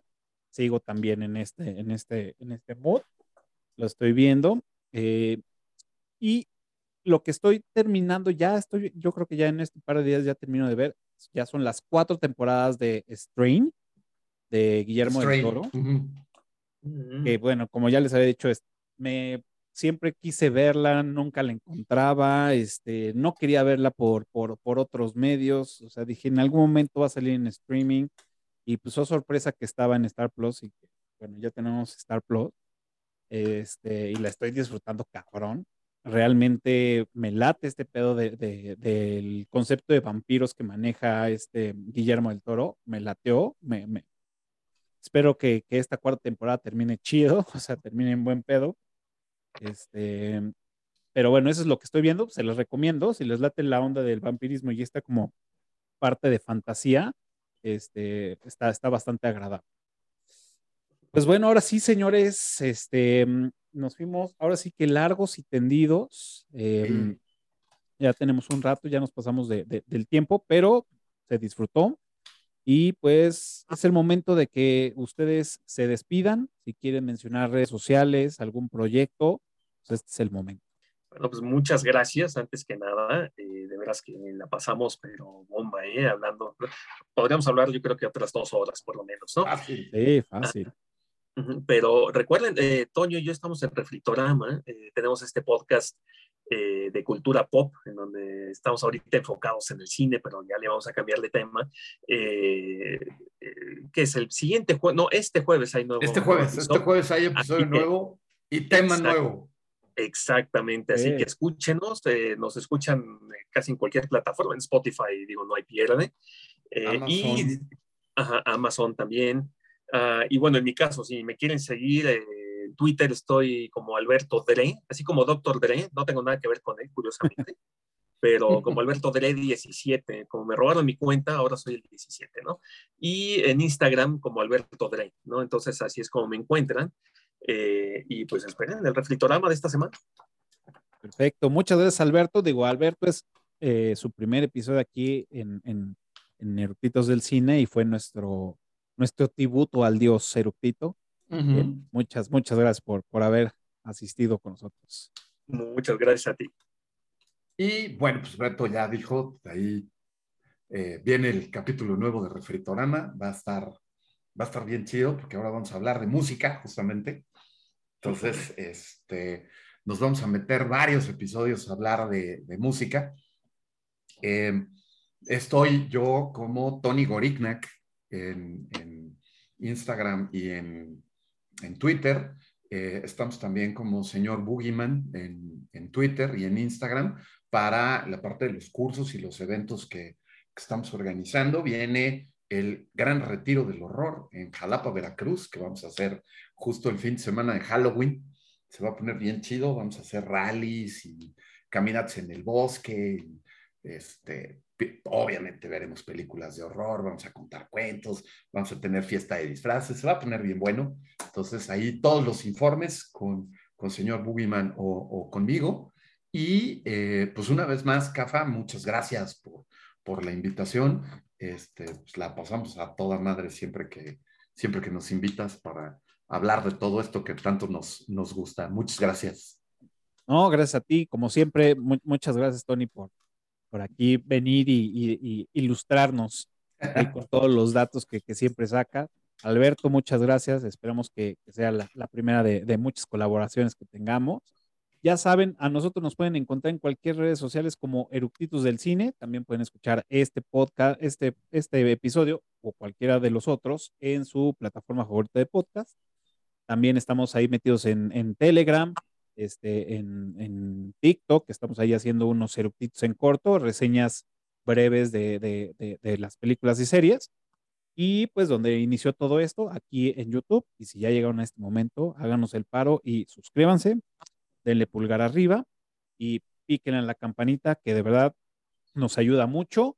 Este, y pues bueno, para que podamos llegar a más personas y todo lo que lleve a cabo esto. Señores, nuevamente, muchas gracias por haber venido. Muchas gracias a los conectados a Clubhouse, los que entraron, los que salieron, los que ya no están, los que se siguen entrando. También a los que estuvieron en vivo en TikTok, muchas gracias. Recuerden con ustedes todos los martes y con ustedes todos los jueves, un nuevo episodio, 12 del día. Así que ya saben, todos los jueves, 12 del día, un nuevo episodio. Muchas gracias y que pasen buenos Chao.